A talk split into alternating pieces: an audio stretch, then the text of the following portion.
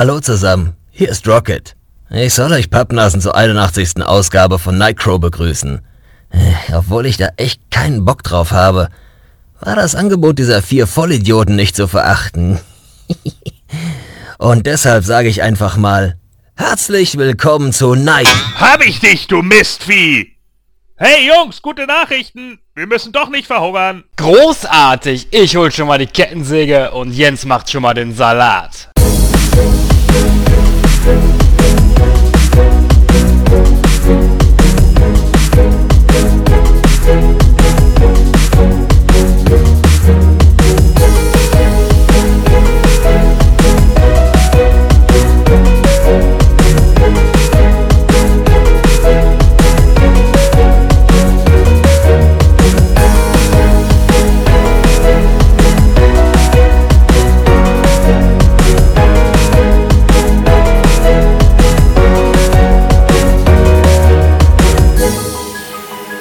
und herzlich willkommen zu der 81. Ausgabe von Nightcrow. Ich bin der Christoph und ich begrüße ganz recht herzlich den Pädagogen Gordon, Ja, hallo.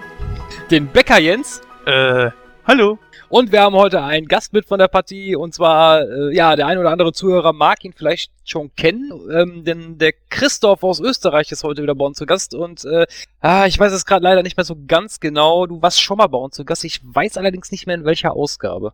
Du, ich weiß es auch nicht mehr. Das macht nichts. Jens, weißt du das noch? Nicht hundertprozentig, aber so ungefähr. Es müsste irgendwo in den späten 30er-Folgen gewesen sein. Weißt du noch, welchen Film wir da besprochen haben zufällig? Ähm, boah.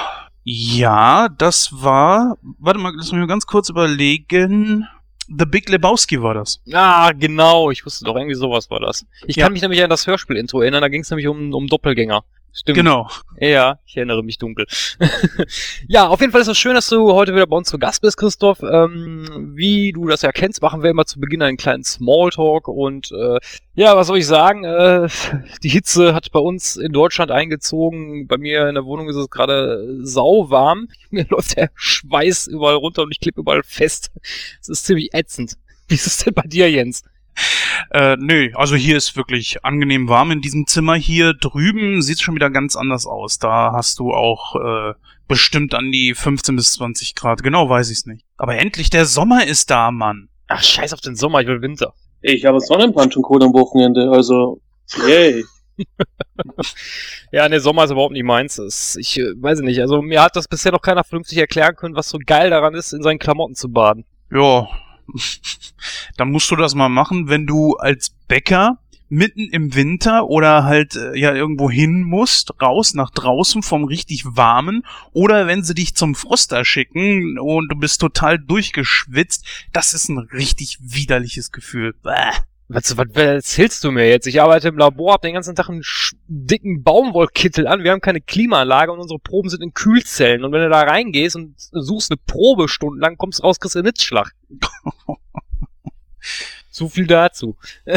Wie ist das denn in Österreich, äh, Christoph? Äh, angenehme Temperaturen oder auch so extrem warm bei euch? Ja, also wie gesagt, wir haben jetzt auch seit letztes Wochenende eigentlich Sommer. Ich habe mir am Wochenende einen Sonnenbrand aufgezogen und bei mir daheim geht's eigentlich momentan noch. Also dadurch, dass ich meine super Außenrollos runtergelassen habe und hier eigentlich wie in einer dunkel wie in einem Bärenarsch ist, geht's eigentlich. Aber heute schon Mittag draußen gewesen, war unangenehm. Aber trotzdem, es ist Sommer. So, ich find's angenehmer als Winter und ich freue mich jedes Mal drauf. Ja, der Gordon, der Jens hat vorhin was von salziger Meeresluft erzählt. Das war jetzt vor, bevor, äh, bevor wir die Aufnahme begonnen haben. Da ich ja jetzt letztens in Fluch der Karibik 5 war, hat mich das jetzt so ein bisschen daran erinnert. Gordon, wie ist es denn bei dir? So auf Sylt, angenehme Temperaturen oder auch Ja, das? Wochen, Wochenende war ziemlich gut. Äh, da hatten wir so 27 Grad. Ähm, hier auf Sylt steht die Luft ja auch nicht so. Also da hast du ja dann auch mehr mehr Sauerstoff etc. noch wegen der Insel. Ähm, das ist eigentlich schon dann sehr nice. Also wir konnten irgendwie letzten äh, Samstag konnten wir glaube ich noch bis um zwei Uhr nachts draußen sitzen, haben halt gegrillt und gequatscht und so und das war schon ziemlich cool. Ähm, ja, jetzt momentan ist es halt wieder ätzend, weil wir irgendwie nur noch 15 Grad haben und alles ist wieder bewölkt. Und es ist kalt und ich muss momentan den Ofen anhaben, auch wenn andere Teile Deutschlands das sicherlich nicht nachvollziehen können, aber hier ist es tatsächlich leider so. Ach ja, naja, wie gesagt, also ich, ja, ich, weiß nicht, also wie gesagt, im Sommer kann ich nichts anfangen, aber wenn du, ich sag mal so, alles was über 20 Grad ist, ist mir einfach zu viel. Jetzt, Ja, dann wärst du jetzt hier auf Sylt gut aufgehoben. ja, definitiv. Ja, aber leider bin ich nicht in Sylt. naja. Ja, äh, Jungs, ähm, was war denn sonst noch so bei euch los? Ähm, Jens, hast du irgendwas Großartiges zu berichten? Wie war dein Wochenende? Das Wochenende war ruhig. Ansonsten auch nicht großartig was zu berichten, obwohl ich war genauso wie du in äh, Flug der Karibik 5. Also ein ganz kleines Fazit ist, äh, es ist nicht der beste Teil, definitiv nicht. Es ist aber auch meiner Meinung nach nicht der schlechteste Teil. Vielleicht schaffen wir es ja mal in den nächsten Wochen, den irgendwo bei uns in den Rezensionen mit einzubauen. Aber wir haben heute darauf verzichtet, weil wir ein volles Programm haben, dass wir da kein Kino aktuell mit reingenommen haben. Aber du warst nicht so begeistert, ne? Wie ich auf Äh. Facebook lesen konnte. Nee, ich war tatsächlich nicht begeistert. Ich gebe dir allerdings recht, also der schlechteste ist es jetzt nicht. Bin aber der Meinung, das äh, liegt nicht an der da oder an der schauspielerischen Leistung von Johnny Depp oder von von den anderen Darstellern. Äh, ich fand einfach den die Darstellung von dem Salazar ziemlich cool und ich finde, das rettet den Film auch und äh, alles andere war so aufgewärmter Kaffee, das hatten wir alles schon. Du hattest wieder da die Liebesgeschichte mit dem Sohn vom vom äh, Will Turner und der anderen Alten da. Auf jeden Fall, das war dieselbe Geschichte wie in Teil 1, 2 und 3 im Prinzip. Ja gut, das war ja aber auch klar irgendwo. Nicht ganz. Also man sieht schon, Jack Sparrow hat tatsächlich wirklich das Glück verlassen, weil der macht ja wirklich gar nichts in dem Film. Also du könntest ihn auch rauslassen irgendwie. Er ist nur der Grund dafür, dass Salazar sich in Bewegung setzt oder generell auch so in dieser komischen Dreiecksbucht da gelandet ist, wo er Ja, das dann ja war auch so verfolgt wurde. dämlich. Ich habe das nicht verstanden. Warum, warum kommt der frei, wenn er den Kompass abgibt? Habe ich überhaupt nicht verstanden. Das hat überhaupt gar keinen Sinn gemacht. Ja, das ist auch so ein bisschen seltsam. Aber, ähm, jetzt mal für jeden, der das nicht hören möchte, der sollte jetzt mal ganz kurz weghören. Ich möchte gerne die Post-Credit-Scene kurz ansprechen. Es heißt ja eigentlich bei dem Film, es wäre der letzte, aber dann sollen wir mal eine die Post-Credit-Scene erklären, wo doch noch irgendwo ein nächster Teil offen gelassen wird, oder? Das habe ich sowieso nicht so ganz verstanden. Man sagt doch am Ende, dass durch die Zerstörung von Poseidons äh, Dreizack alle Meeresflüche aufgehoben werden. Jetzt soll mir mal einer erklären, warum dann Davy Jones in seiner mutierten Form da in der Post-Credit-Scenes aufgetaucht ist. Habe ich nicht verstanden. Überhaupt nicht. Aber er ja eigentlich tot sein sollte. Ja, das kommt auch erschwert hinzu. Ja. Aber beim Schnaufen des Gordon, glaube ich, äh, ist das das falsche Thema für ihn. Ich habe gerade halt einfach nur gedacht, äh, die, das Zauberwort heißt da Geld. ja, das, das ist der Grund, warum das so ist, weil Disney damit Kohle machen will und sonst gibt's da keinen Grund. Ja, aber ich finde dann immer, muss man dann so ein Franchise so ausschlachten immer. Das ist, äh, ich finde das grausam. Ich Du hast den grausam. Kommunismus, äh, den Kapitalismus voll verstanden, Junge. Ja, ja, klar. Nein, also ich kann, ich kann das von Seiten von Disney schon verstehen. Wenn man damit Kohle scheffeln will, dann, dann, ja, dann melkt man halt die Cash Cow. Aber, Mhm. ah, aber irgendwann, ich weiß nicht so, das macht das ganze Franchise kaputt, man. Ach, ich hätte es auch besser gefunden, wenn sie jetzt daraus einen Zweiteiler gemacht, hätte, ge gemacht hätten. Da hätte man viel mehr erzählen können. Ich meine, jetzt wirst du es ja wissen. Wenn man schon Will Turner damit reinbringt, warum hat der nur so zwei, drei poplige Szenen? Habe ich auch nicht verstanden. Nun, also, äh, meine Frau, die Lara, ist der Meinung, dass möglicherweise in dem, also ohne jetzt irgendwelches Hintergrundwissen, hatte sie was Interessantes gesagt. Und zwar, dass es äh, vielleicht in einem kommenden Teil Will Turner der Hauptcharakter sein wird. Vielleicht auch ohne äh, Johnny Depp. Fände ich gar nicht so verkehrt gedacht. Also, wer weiß. Ich hatte mal eine Fantheorie gelesen und zwar, dass äh, die Theorie sagt, dass es gibt ja jetzt keine Meeresflüche mehr, sondern dass sich jetzt die Götter quasi rächen, weil die Calypso ist ja zum Beispiel trotzdem noch da und die könnte ja auch Davy Jones wieder zum Leben erweckt haben. Hat Ja, sie ja mit, stimmt. hat sie ja mit Barbossa auch gemacht. Aber naja, weiß ich nicht, ob das, ob jetzt ein sechster Teil notwendig ist, aber gut, okay, muss jeder selber wissen. Persönlich habe ich schon einen zweiten, dritten und vierten und fünften Teil unnötig gefunden. Der zweite und dritte waren gut. der, zweite ist der beste der Reihe, Ja, meiner Meinung nach. Muss man Franchise kaputt machen. Was sagst du, Terminator Genesis? Sehr Hold my beer! Sehr gut. Aber äh, Christoph, wo du das gerade so äh, angesprochen hattest, hattest du den äh, sech ach, den sechsten, den siebten, äh, den siebten Jahr, hattest du den fünften Teil auch im Kino gesehen oder hast du den noch gar nicht gesehen? Ich habe den noch gar nicht gesehen. Ich habe keine Zeit gehabt dazu leider. Und ich Aber muss auch ehrlich sagen, ich glaube, ich habe den vierten gar nicht gesehen. Ja gut, da hast du auch nichts verpasst.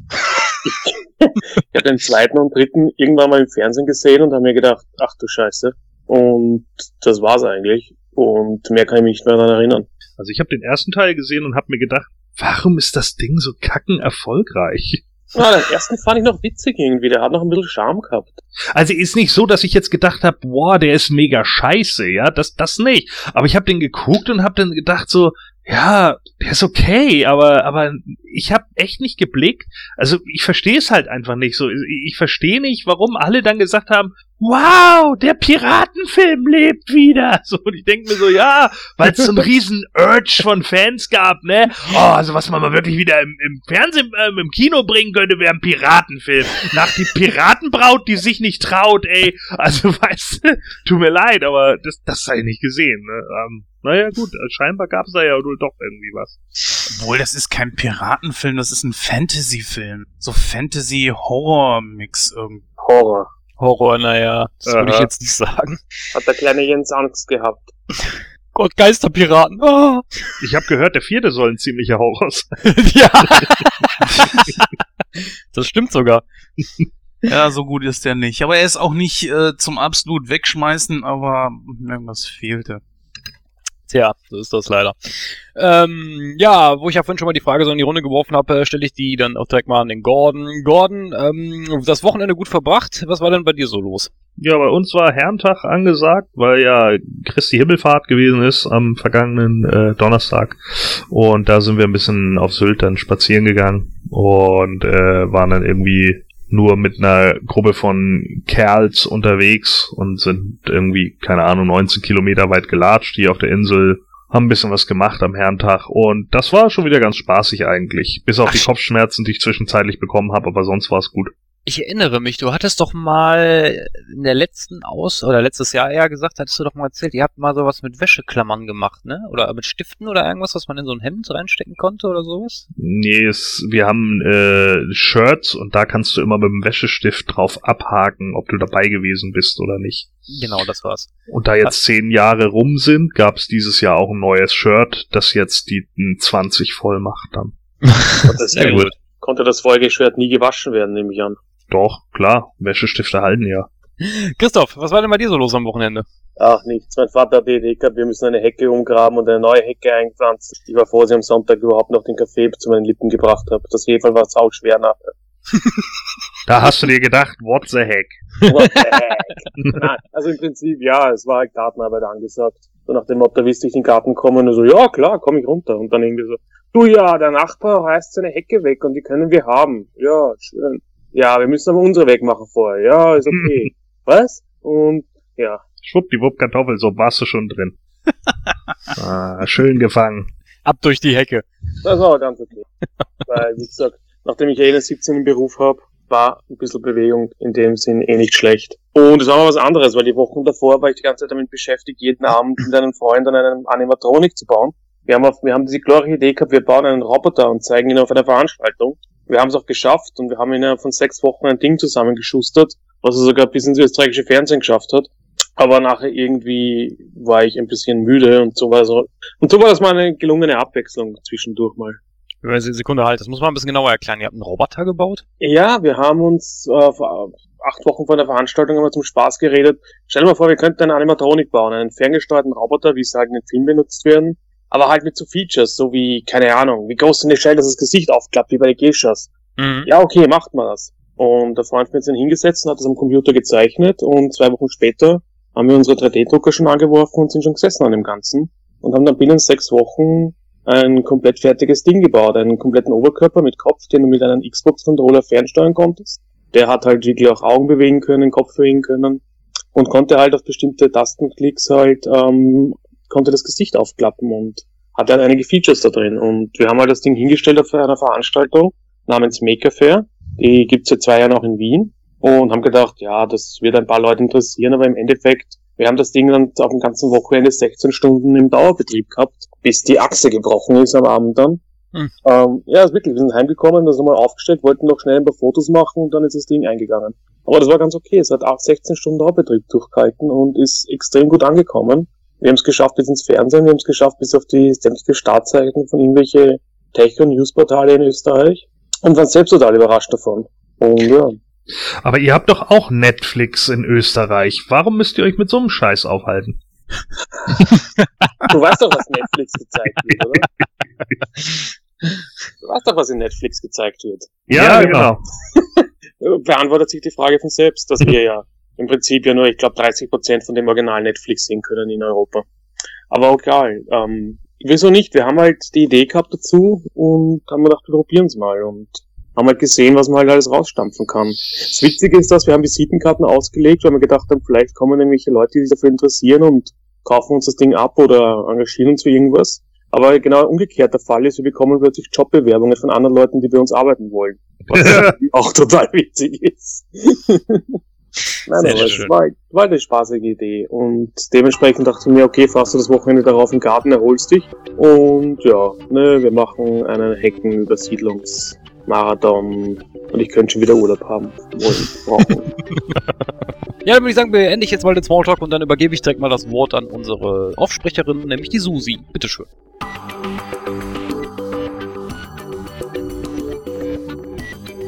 Derzeit geht nichts über die Guardians of the Galaxy. Kein Wunder also, dass wir sie zum Hauptthema unserer Sendung gemacht haben. Zum einen besprechen die Jungs zusammen mit ihrem Gast den zweiten Teil der erfolgreichen Reihe und zum anderen stand uns die deutsche Synchronschauspielerin Daniela Molina in ihrem ersten Interview Rede und Antwort. Hier verrät sie uns, wie sie zum Synchron und schlussendlich auch zu der Rolle der Mantis gekommen ist. Nun aber viel Spaß bei der 81. Ausgabe von Nightcrow.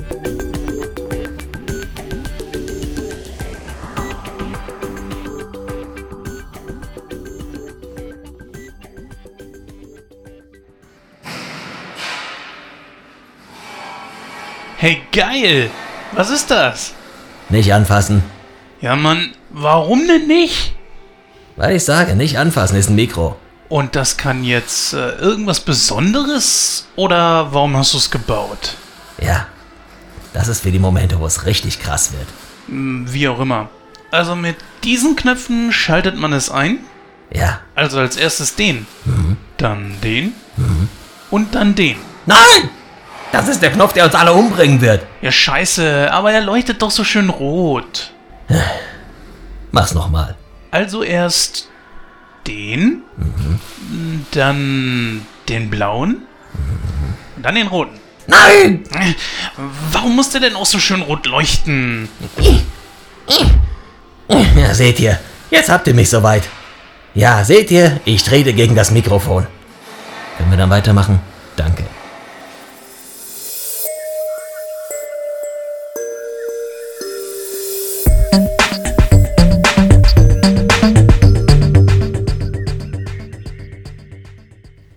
Ja, vielen herzlichen Dank, Susi. Und dann kommen wir direkt mal zu unserem heutigen Hauptthema. Und zwar besprechen wir Guardians of the Galaxy Volume 2. Und äh, wie in altgewohnter Tradition hat der Jens natürlich wieder eine großartige, fantastische, superkalifragilistisch-expialigetische äh, Einleitung geschrieben. Und äh, die kann er dann bitte zum Besten geben. Jens. Ja, gerne. Nachdem Rocket einer selbstgefälligen Rasse, nämlich den Cerberans, sehr wertvolle Batterien gestohlen hat, werden die sogenannten Guardians of the Galaxy von eben diesen verfolgt. Ja, gerade als die Situation für Peter Quill und seine Freunde aussichtslos erscheint, da werden sie von einem Fremden gerettet. Ja, und der Unbekannte gibt sich als gottesähnliches Wesen aus, welcher angeblich auch Peters Vater ist.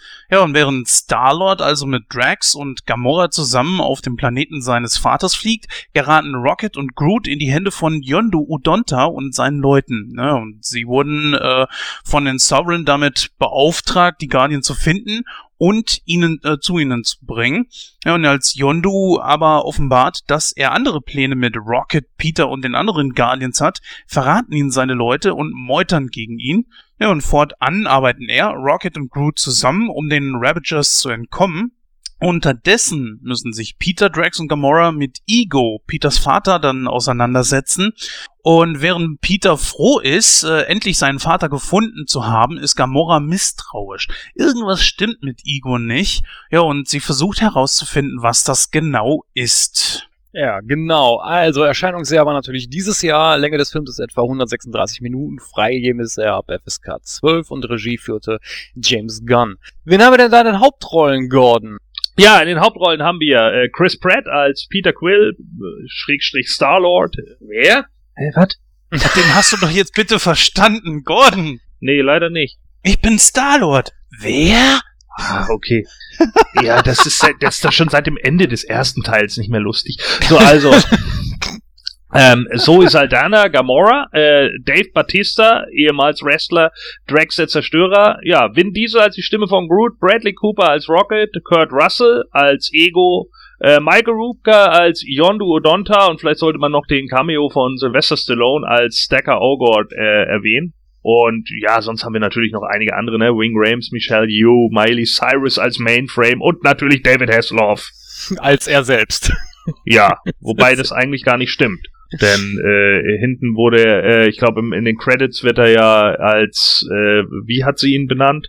Haselnupp oder wie? Das, da, da ist ja auch noch irgendein, äh, äh, sie hat ihn ja komplett falsch äh, äh, benannt und so wurde er dann auch in den, äh, in den Credits geschrieben, glaube ich. Das ist mir gar nicht aufgefallen. ja. Ja, ich würde sagen, in altgewohnter Tradition äh, beleuchten wir die Charaktere, wobei wir natürlich die alte ja, Garde da jetzt mal ausklammern können. Das haben wir ja schon im ersten Teil gemacht. Deswegen würde ich sagen, äh, picken wir uns jetzt hier mal die äh, Neulinge da raus. Und dann würde ich mal sagen, fangen wir einfach mal direkt mal mit, äh, ja, mit Mantis an. Deswegen war meine Frage direkt an den Jens. Jens, äh, Mantis, äh, ja, wie, wie würdest du sie bezeichnen? Oder kennst du sie vielleicht aus, aus äh, einem Comic von den Guardians? Nein, also ich habe natürlich hier und da mal irgendwelche Comics gelesen, aber von den Guardians nie irgendwas. Das mit den Guardians ist ja sowieso so ein äh, Selbstläufer irgendwo.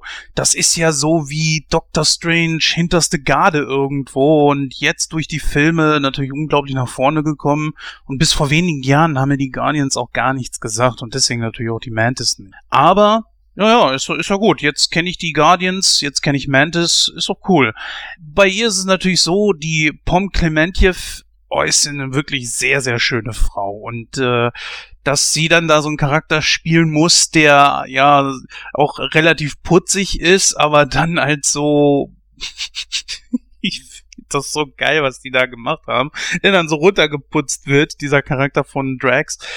Man halt, also sie hat einem ja schon echt leid getan irgendwo, ne? So dieses Oh und ja, sie hat für unglaublich viel Witz auch gesorgt, auch durch ihre Fähigkeit, irgendwelche Emotionen zu empfinden, ja, zu empfinden von den anderen. Das finde ich schon gar nicht so schlecht. Also, ja. Ich finde es aber gut, dass da nicht so ein Overacting betrieben wurde wie bei äh, zum Beispiel The Next Generation. Ne?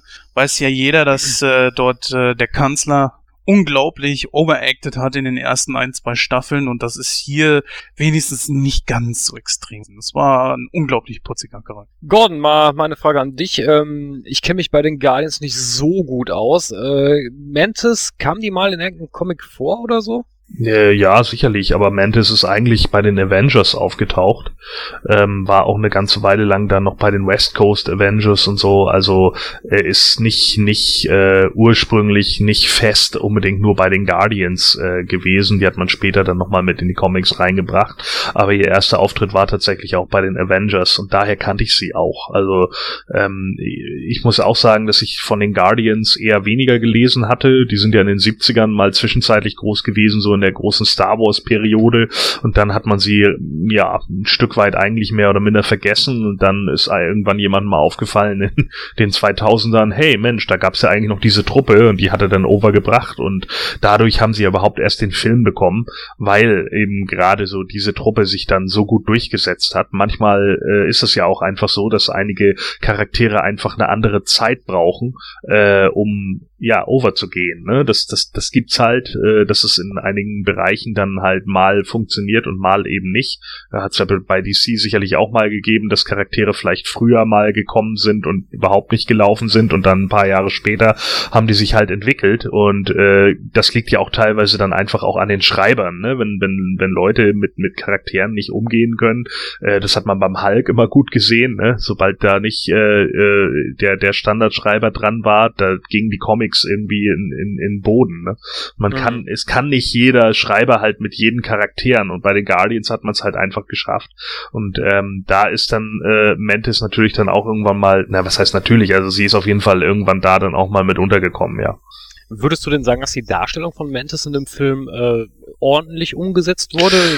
Oder eher so Ja. eine neue Interpretation? Ja, es ist schon eine gewisse neue Interpretation, würde ich schon sagen, weil ähm, natürlich die Fähigkeiten, die sie hat, die hat sie auch im Comic, aber im Comic, also zumindest so wie ich sie kennengelernt habe bei den West Coast Avengers, ähm, das war so die Truppe, die von Hawkeye angeleitet wurde, äh, da war sie doch schon deutlich mehr Kämpferin, so mit was weiß ich, keine Ahnung, Karate, Kung Fu, hast du nicht gesehen. Und hier war sie ja schon sehr das Mäuschen, ne? Also das, äh, äh, das war in den Comics anders, aber ich meine, was, was nicht ist, kann ja noch werden. Es ist ja nun auch erstmal die Einführung von Mantis und es heißt ja nicht, dass sie jetzt nicht zum Beispiel im Infinity War dann doch noch auf die Kacke hauen kann, eventuell.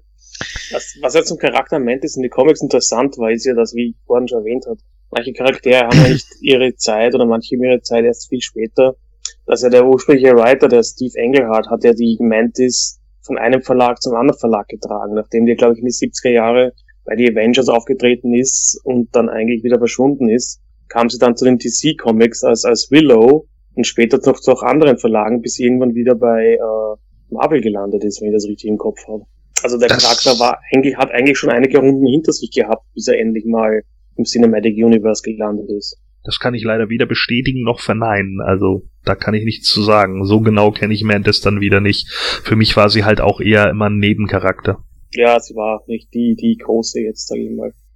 Aber du kennst dich ja anscheinend ein bisschen besser mit dem Charakter aus, Christoph. Äh, würdest du denn sagen, da, oder würdest du hier die, wie der Gordon sagte, so eine Neuinterpretation des Charakters, oder würdest du sagen, die Umsetzung von Mantis war in dem Film schon äh, okay? Das war ziemliche Neuinterpretation in meinen Augen auch. Also sie haben natürlich einiges, ähm, weil ja doch ein irdischer Charakter war, wieder verändert bei ihr.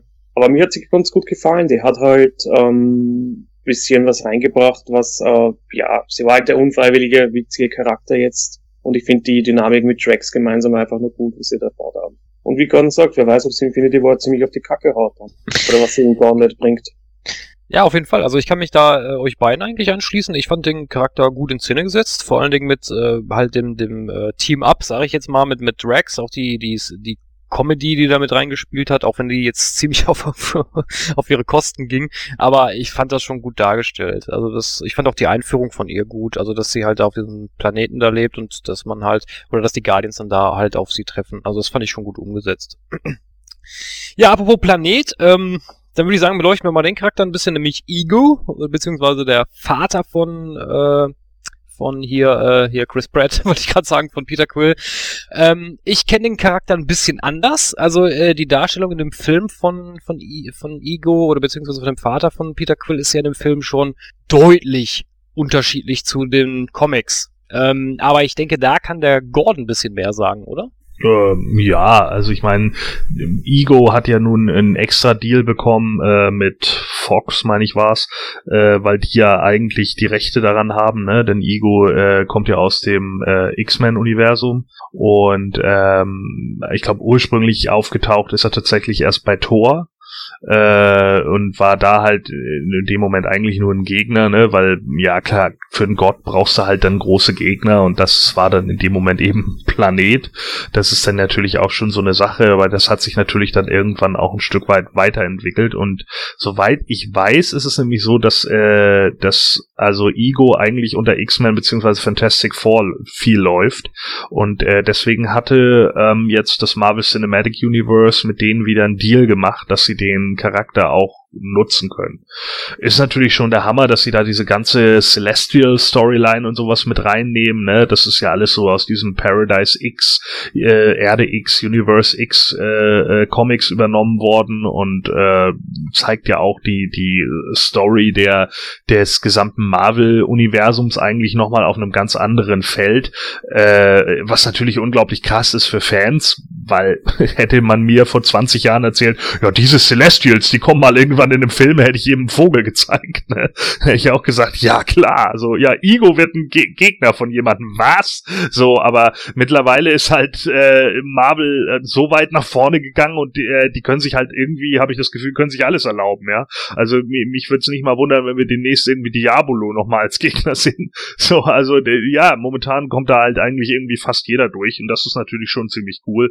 äh, ich finde, sie haben es ganz gut gelöst. Ähm, gut, Ego als, als Star-Lords Vater, das ist ja im Comic eigentlich nicht so, ähm, aber eine ne ordentliche Idee, wie ich einfach finde, so, die man für das Cinematic Universe umgesetzt hat. Ich weiß, da haben natürlich Comic-Puristen, äh, haben da wieder so ein bisschen gekotzt, aber ich finde, wie sie es aufgezogen haben für den Film, funktioniert das gut und da haben sie ihn eigentlich ordentlich rübergebracht. Und wie man den Planeten von außen gesehen hat mit dem Gesicht, das war schon sehr geil. Also, ja, das war einfach sehr geil und, und ähm, ganz ehrlich, wer, wer da meckert, der meckert echt auf einem Niveau. Das ist so dermaßen hoch. Also tut mir leid, ey, das, was uns momentan geboten wird, ist, ist das Beste, was du in Comic-Verfilmungen kriegen kannst. Äh, und, und da, da, äh, also bis, bis zum jetzigen Zeitpunkt, natürlich kann, kann sich das irgendwann nochmal ändern, ganz klar. Aber äh, ganz ehrlich, von, von allen Marvel-Verfilmungen und sowas sind wir momentan auf einem dermaßenen Hoch, auch was, was Fanservice angeht.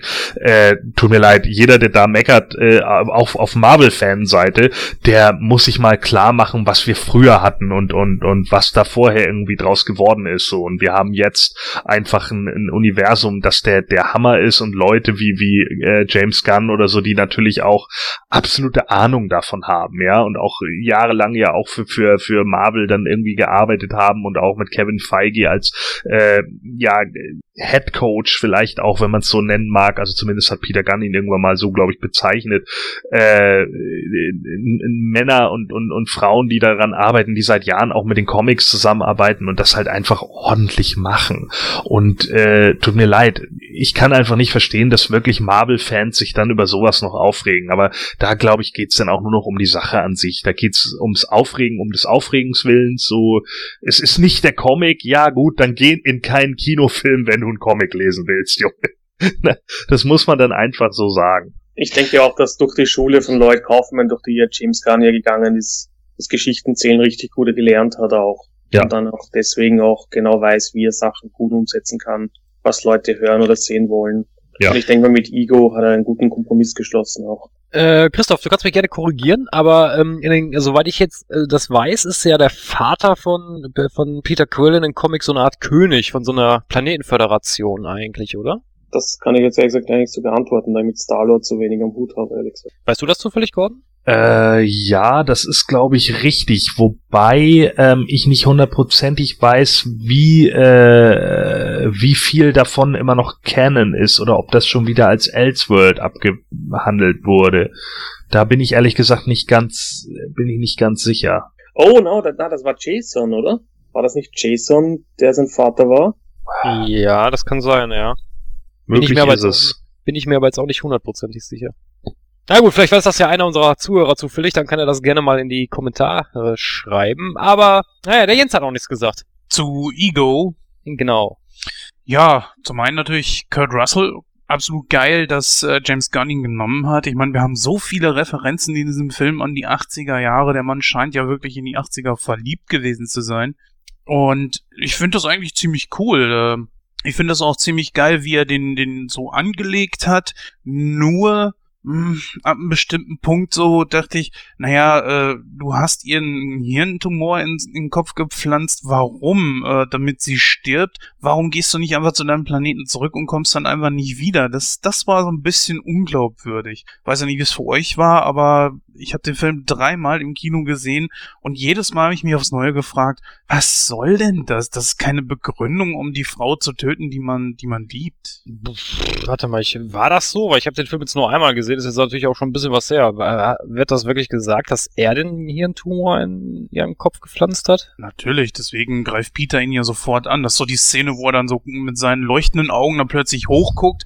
Er war ja noch erst so ein bisschen besessen so von der Macht und guckt dann so hoch und sagt, was? Was? Ah, stimmt, ja, ja, ja, ist richtig, ich erinnere mich, ich erinnere mich, ja. Und dann ballert er ihn ja auch gleich so in Stücke, was natürlich ja, stimmt, nicht bringt. Stimmt.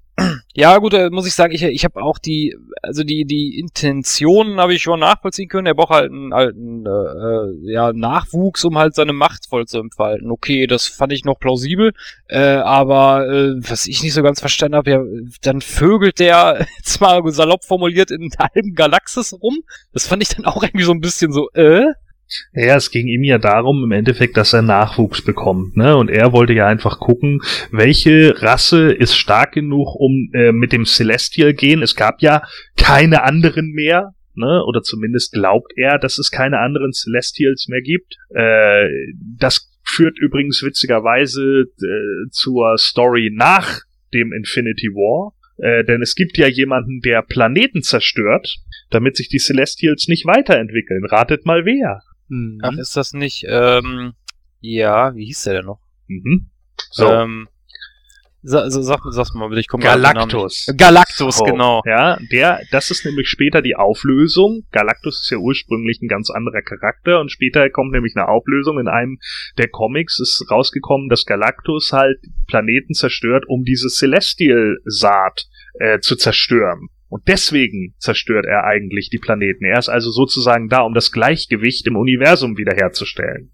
So, und jetzt geht's natürlich davon aus, also es gibt viele, die, die jetzt der Meinung sind, nach dem Infinity War und Infinity Gauntlet, was dann ja der zweite Teil wird, dass eine der Endszenen ist, also nach dem Abspann, äh, dass man da irgendwie was drauf sieht. Also ich persönlich würde es natürlich sehr geil finden, wenn man dann so eine riesige Hand sieht, die sich einfach öffnet und in dem Moment fliegt der Silver Surfer raus. Und das war's. Und Ja, damit wobei- lässt man die Fans im Kino. Wobei der, äh, der Galactus ist ja auch, also im Comic ist er ja mit dabei beim Infinity War. Ja, genau. Aber das wird ja hier nicht passieren, weil das wäre dann too much. Deswegen wäre das genau das, was du am Ende bringen könntest, weißt du? So kannst du die, die, das Marvel Cinematic Universe nämlich in Level 4 heben. Und da die natürlich einen Haufen Geld damit machen werden, äh, werden sie Level 4 anstreben. Und ich bin da halt nicht so und sag mir, ja, das Franchise ist dann kaputt wie Fluch der Karibik, sondern ich sag mir, ja, die haben noch genug. Die können auch noch mehr machen und meinetwegen können die auch noch Jahre weitermachen, weil momentan sind wir auf, auf einer Welle, die einfach geil ist. Die macht Spaß. So, und äh, das ist eben genau der Punkt. Und ähm, für ihn ist es jetzt halt so, er will halt gucken, dass er sich irgendwie weiter vermehren kann, weil er hat jetzt ja schon mehrere Millionen Jahre alleine gelebt und er, ihm wurde halt irgendwann klar, alles Leben ist halt vergänglich, nur meins nicht. Ja? Oder wie Hm. Yoda sagen würde, wenn 900 Jahre du bist, du nicht aussehen werden gut. So. Und äh, das ist eben genau der Punkt. Äh, da sitzt er jetzt und er hat ja diese ganzen toten Kinder, die dann ja äh, äh, Gamora und äh, Nebula finden. Ne, die, die ganzen Skelette etc., da stehen sie dann ja im Endeffekt davor und merken, scheiße, was geht hier eigentlich gerade? Und wir müssen Peter warnen. Und er äh, merkt dann halt irgendwann so, ja, okay, ich, äh, mir ist alles egal, deswegen ja auch der Name Ego. Und die Frauen, die mir die Kinder geschenkt haben, die sind für mich halt nur Beiwerk. Und zur Not kill ich die auch. Eine Erklärung, die ich ganz gut fand, weil das habe ich mich nämlich im ersten Teil immer gefragt, warum Peter den Infinity-Stein anfassen kann, wurde ja hier aufgelöst, eben halt, weil er halt diese Gene hat. Und das fand ich auch eine gute Erklärung. Ja, das war Ja. nicht schlecht. ja, gut. genau. Ähm, der Charakter kam zwar auch schon im ersten Teil vor, ich finde aber, der wird hier sehr stark äh, ausgebaut im Vergleich zum ersten Teil. Deswegen denke ich, können wir den auch nochmal besprechen. Und zwar ist das nämlich Yondo. Ähm, Yondo, äh, ich habe mal gelesen, der war früher mal einer der ersten Guardians of the Galaxy. Ist das richtig, Gordon? Ja, so ist es. Äh, die Original Guardians, die sind ja von 1969 und äh, sind halt also im Endeffekt ja nicht nur auf der Star Wars, sondern auch auf der Star Trek Welle damals mitgeschwommen, waren aber eine Elseworld, also gehören eigentlich nicht zur Earth 616. Und äh, da ist es tatsächlich so, dass Yondu halt mit gewissen anderen, mit Starhawk etc. eben äh, ja im, im Weltall äh, kämpft. Und ähm, darüber ist er eigentlich auch im Endeffekt dann bekannt geworden. Und da sehen wir ja halt auch den äh, auf diesem, sorry, ich habe den Namen schon wieder vergessen von dem Planeten, dieser Nuttenplanet, auf dem sie da sind. Ich sag immer der Nuttenplanet, weil da die ganzen Cyborg-Huren sind. Aber äh, wie heißt der Planet? Ich vergesse das immer wieder. Weiß, es, Äh, weiß es jemand? Notopia. Ja, genau. Der gute. Horland!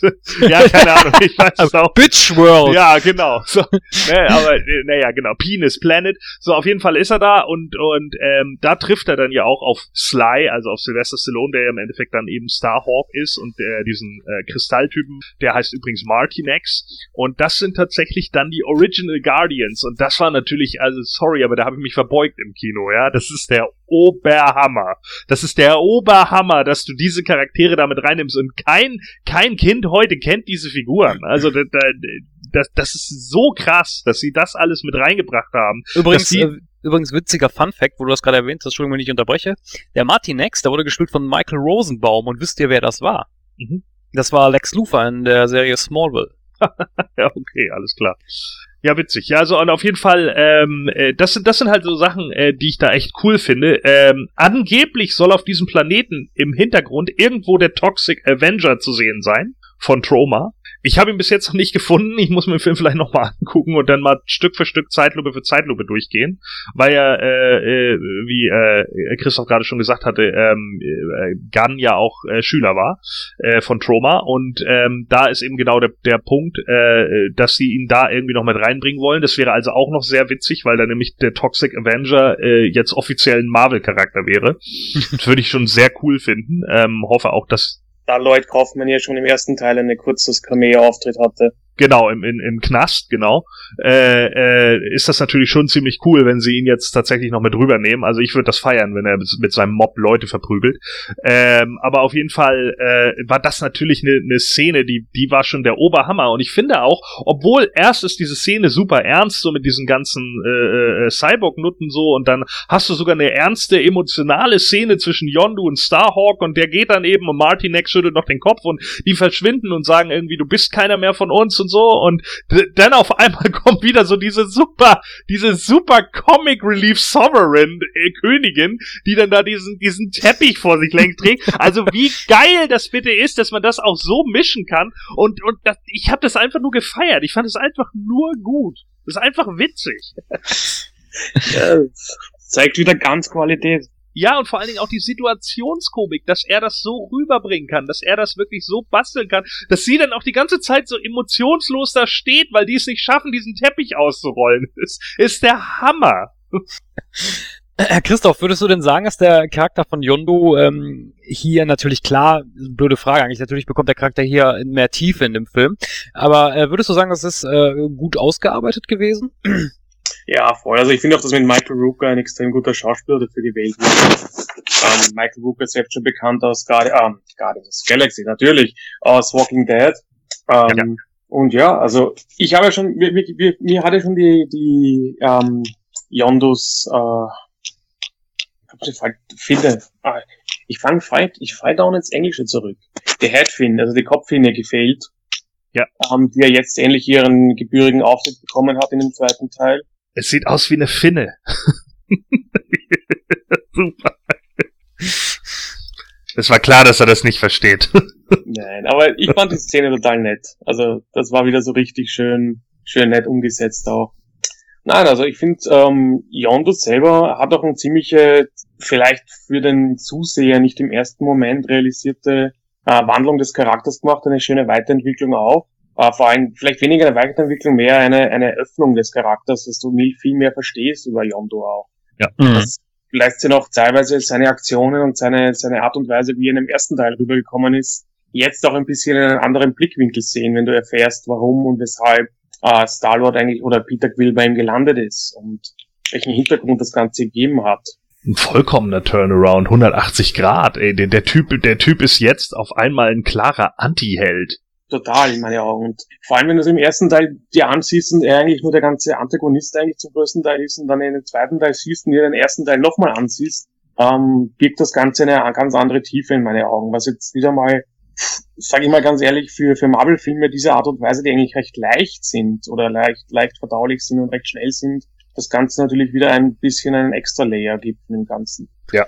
Ja, muss ich auch sagen. Also die haben mit wirklich, also die haben es wirklich geschafft. Yondo, der eigentlich total unsympathisch rüberkam, also für mich jetzt zumindest im ersten Teil, die haben es wirklich geschafft, den Charakter dann sympathisch werden zu lassen, ne? weil man halt nachvollziehen konnte, warum er eigentlich so ist oder warum er gewisse Handlungen eben begangen hat. Ne? Ja. Fairerweise muss man das auch zu Gamora sagen. Wenn du dir jetzt äh, ein bisschen mehr Details über Gamora weißt und ein bisschen was gelernt hast und dir das Ganze nochmal retrospektiv im ersten Teil ansiehst, ähm, wirft das natürlich auch einen ganz anderen Blickwinkel auf diesen Charakter. Ich, ich, ich dachte eigentlich, du kaufst dir einen schönen Hut. Geile Szene. Ich habe mich so weggeschmissen. Nein, aber ich finde, das macht, aber gerade dieses, dieses Gesamtpaket macht dann irgendwie den ganzen ersten Teil wieder sehenswert und interessant. Und, ja. Aber die Szene mit dem Hut war mit Nebula. Ja, ja, meine ich ja mit Nebula. so geil. äh, Jens, wie ist denn deine Meinung zu Yondo? Ich finde, er ist einer so der Charaktere, wo ich sage, das ist echt schade, dass es ihn jetzt zukünftig nicht mehr geben wird. Obwohl man natürlich in diesem Universum immer sagen muss, es gibt äh, nie wirklich ein Nie, ja. Ja, und dann zum Schluss, wo Yondo tatsächlich gestorben ist, äh, das war schon ergreifend. Diese ganze Situation war doch, äh, die hat einen mitgezogen. Also das schafft ein Film selten, dass ich sage, oh, das ist jetzt aber echt schade, dass dieser Charakter jetzt wirklich stirbt, dass es mich persönlich auch irgendwo berührt. Aber diese, ja, dieses Ravagers äh, Begräbnis oder was das war, das war wirklich hammergeil in Szene gesetzt. So nach dem Motto, er ist zwar tot, aber wir, wir trauern jetzt hier nicht darum, dass er tot ist, sondern wir feiern sein Leben. Und so kam das rüber. Richtig geil gemacht. Ja, auf jeden Fall. Also ich muss auch sagen, dass die ähm, das Begräbnis von Yondo war wirklich super in Szene gesetzt. Also da, da, da bin ich mit dir auf einer Wellenlänge. Also wenn es ist selten, dass ich im Kino dann irgendwie wie soll ich mich ausdrücken, so ein bisschen mitfühle, sage ich jetzt mal. Aber in dem, in dem Fall doch, doch, das hat mich auch so ein bisschen berührt, sage ich jetzt mal. Das, das war gut in Szene gesetzt. Ja, ich fand die Szene davor sogar eigentlich noch viel schlimmer. Also, äh, wo er, wo er halt einfach im Endeffekt den Freitod für Peter wählt, ne, weil er eben nur einen Anzug hat. Mhm. So, und in dem Moment Peter einfach auch klar wird, was da gerade passiert. Das, das ist so bitter in Szene gesetzt einfach. Das ist eine der besten Szenen im Film, finde ich. Und auch eine der emotionalsten. Naja, würde ich sagen, äh, schließen wir mal die Charaktere soweit. Ich möchte mal eine gewagte These in den Raum schmeißen. Ich weiß, viele sehen das nicht so und äh, einige werden mich jetzt steinigen, wenn ich das sage.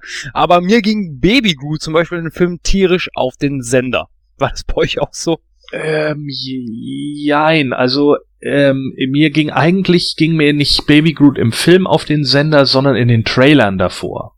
Ähm, und das ist auch einer der Gründe, warum ich mittlerweile ähm, auch immer versuche, Trailer gr größtmöglich zu meiden. Ich habe mir jetzt auch die neuen Spidey Homecoming Trailer nicht mehr angeguckt, weil ich mich einfach nicht so viel spoilern lassen will und äh, den Film noch mehr auf mich wirken lassen will. Und ähm, mir ging es eigentlich mehr auf den Sack, dass es wieder so ein Fokus auf Baby Groot war, den ich dann hinterher im Film gar nicht so so überdrüssig fand, also oder auch nicht so so groß fand. Baby Groot hatte so mehr die die die die Fun-Szenen, klar, die Opening-Szene, das das ist so das das das war klar, ne? Man man eröffnet irgendwie mit einer Fun-Szene und das ist auch in Ordnung, weil Guardians of the Galaxy, das ist, ist die Fun-Truppe von Marvel, ja? Da da wartest du nicht Batman, so, da wartest du nicht was Trauriges, sondern da erwartest du genau das. So ein Bullshit von Drax, ich attackiere ihn von innen und so ein Blödsinn. ja, genau das erwartest du, wo du so da sitzt und dir denkst, Alter Junge, was stimmt nicht mit dir, Mann? Und dann läuft ihm Groot rum und sie sagt, Groot, pass auf. Und er guckt sie an, hallo. Und sie, hi. ja, das, das sind so die Szenen, die auch so richtig doof sind, aber, aber darum geht es doch da auch, ja. Und das, sowas, sowas erwarte ich dann auch. Und dann natürlich so ein, zwei Szenen eben wie mit, du musst es ihm nochmal erklären und Yonu hat keine Ahnung, wie er es Baby Groot nochmal erklären soll und sagt dann einfach nur, es ist eine Finne.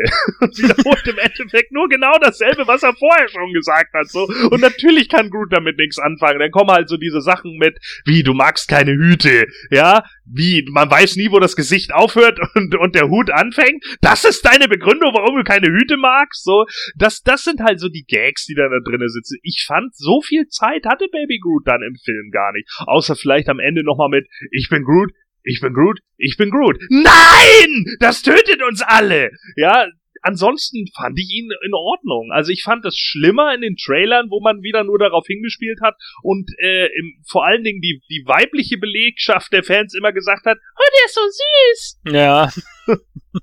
Aber im Film fand ich, fand ich ihn ehrlich gesagt nicht überbuckt. Also äh, so viel Aufmerksamkeit hatte er dann auch wieder nicht. Da haben andere Charaktere viel mehr Aufmerksamkeit bekommen und das war auch richtig so. Ja, bei Peter Quill ist es zum Beispiel, dass er weniger hatte. Also er hatte nicht so viel Screentime wie beim letzten Mal und auch nicht so viele Gags auf seinem Konto wie im ersten Teil. Ja, es Aber war trotzdem, ne?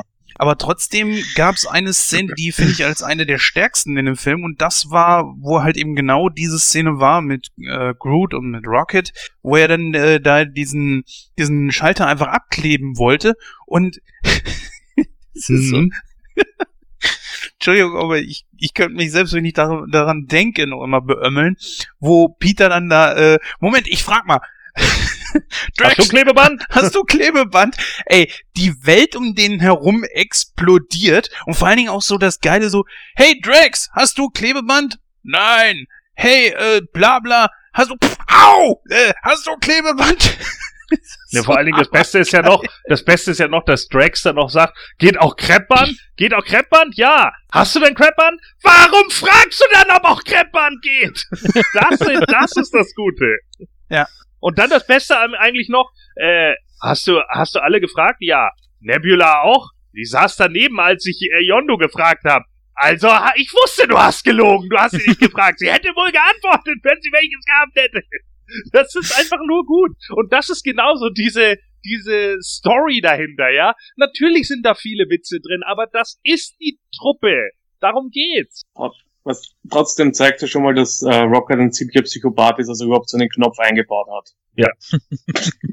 Aber wie auch immer, ist euch eigentlich bewusst, dass mit Groot quasi der erste autistische Charakter im Marvel-Universum unterwegs ist? Weil das Ding, also der, der, der Baby Groot ist ein definitiv vom Verhalten autistisch veranlagt in meiner Augen. Kommst du denn jetzt da drauf? Einfach so. Schon mal aufgefallen? Ich meine, James Gunn hat ja selber gesagt, dass sie Groot selbst äh, teils autistisch schon angelegt haben.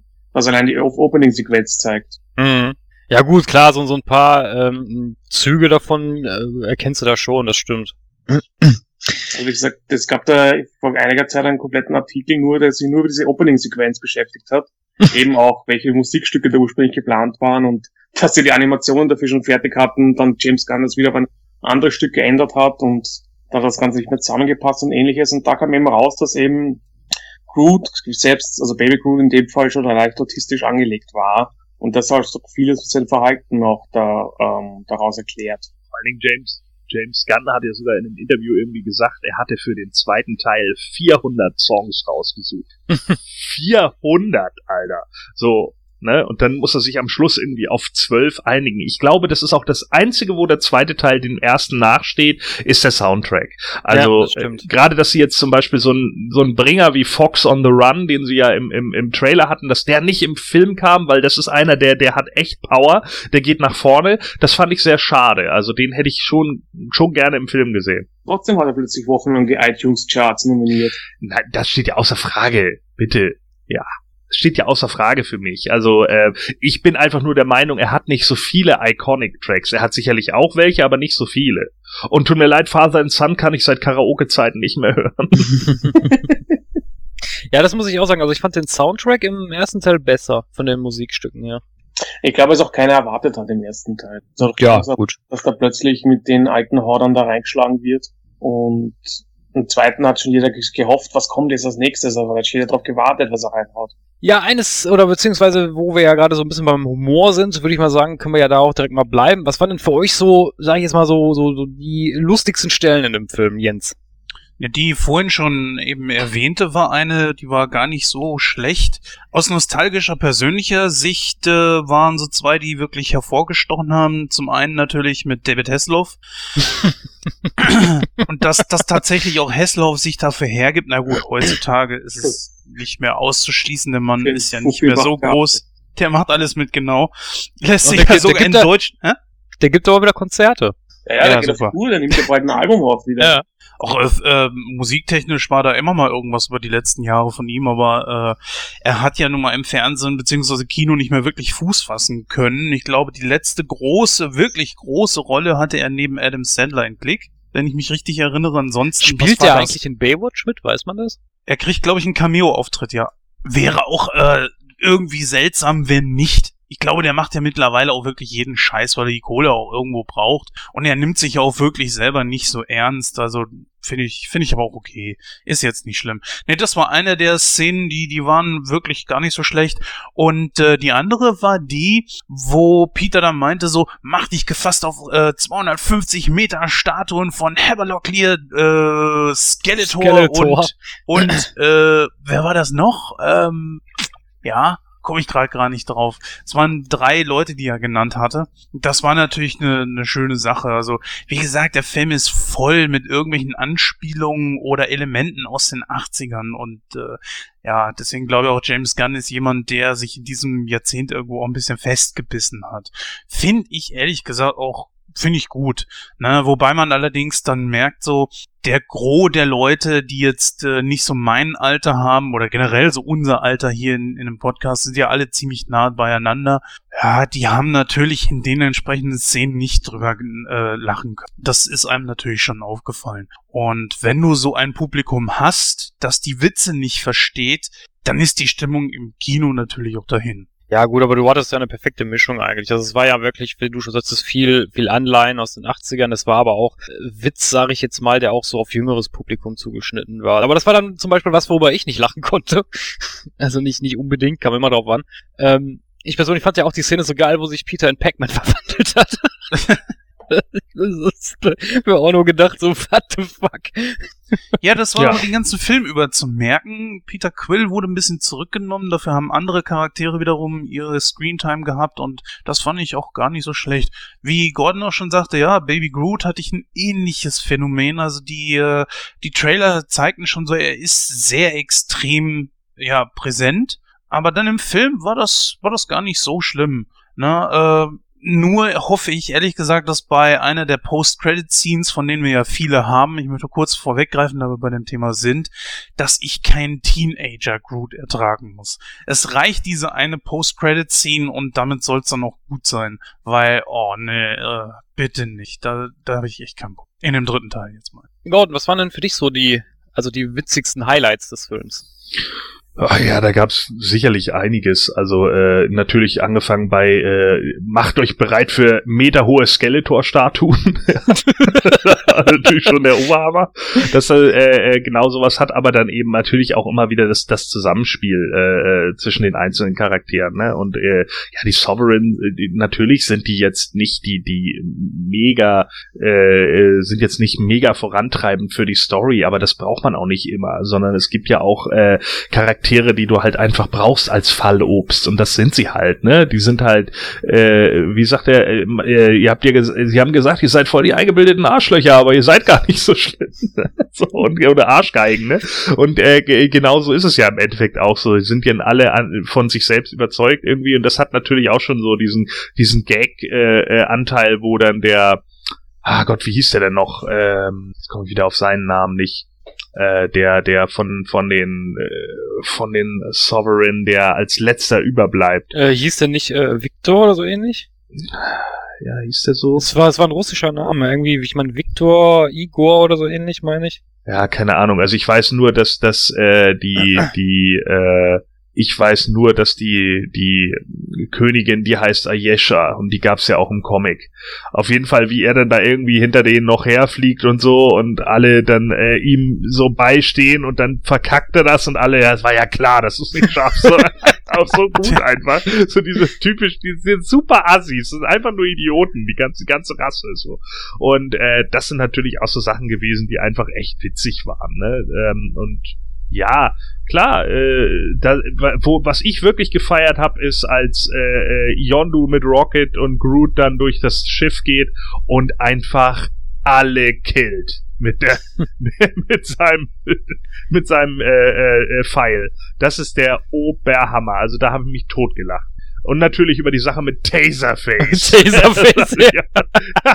Wenigstens bin ich nicht so dämlich und glaub, dass Taserface ein cooler Name ist.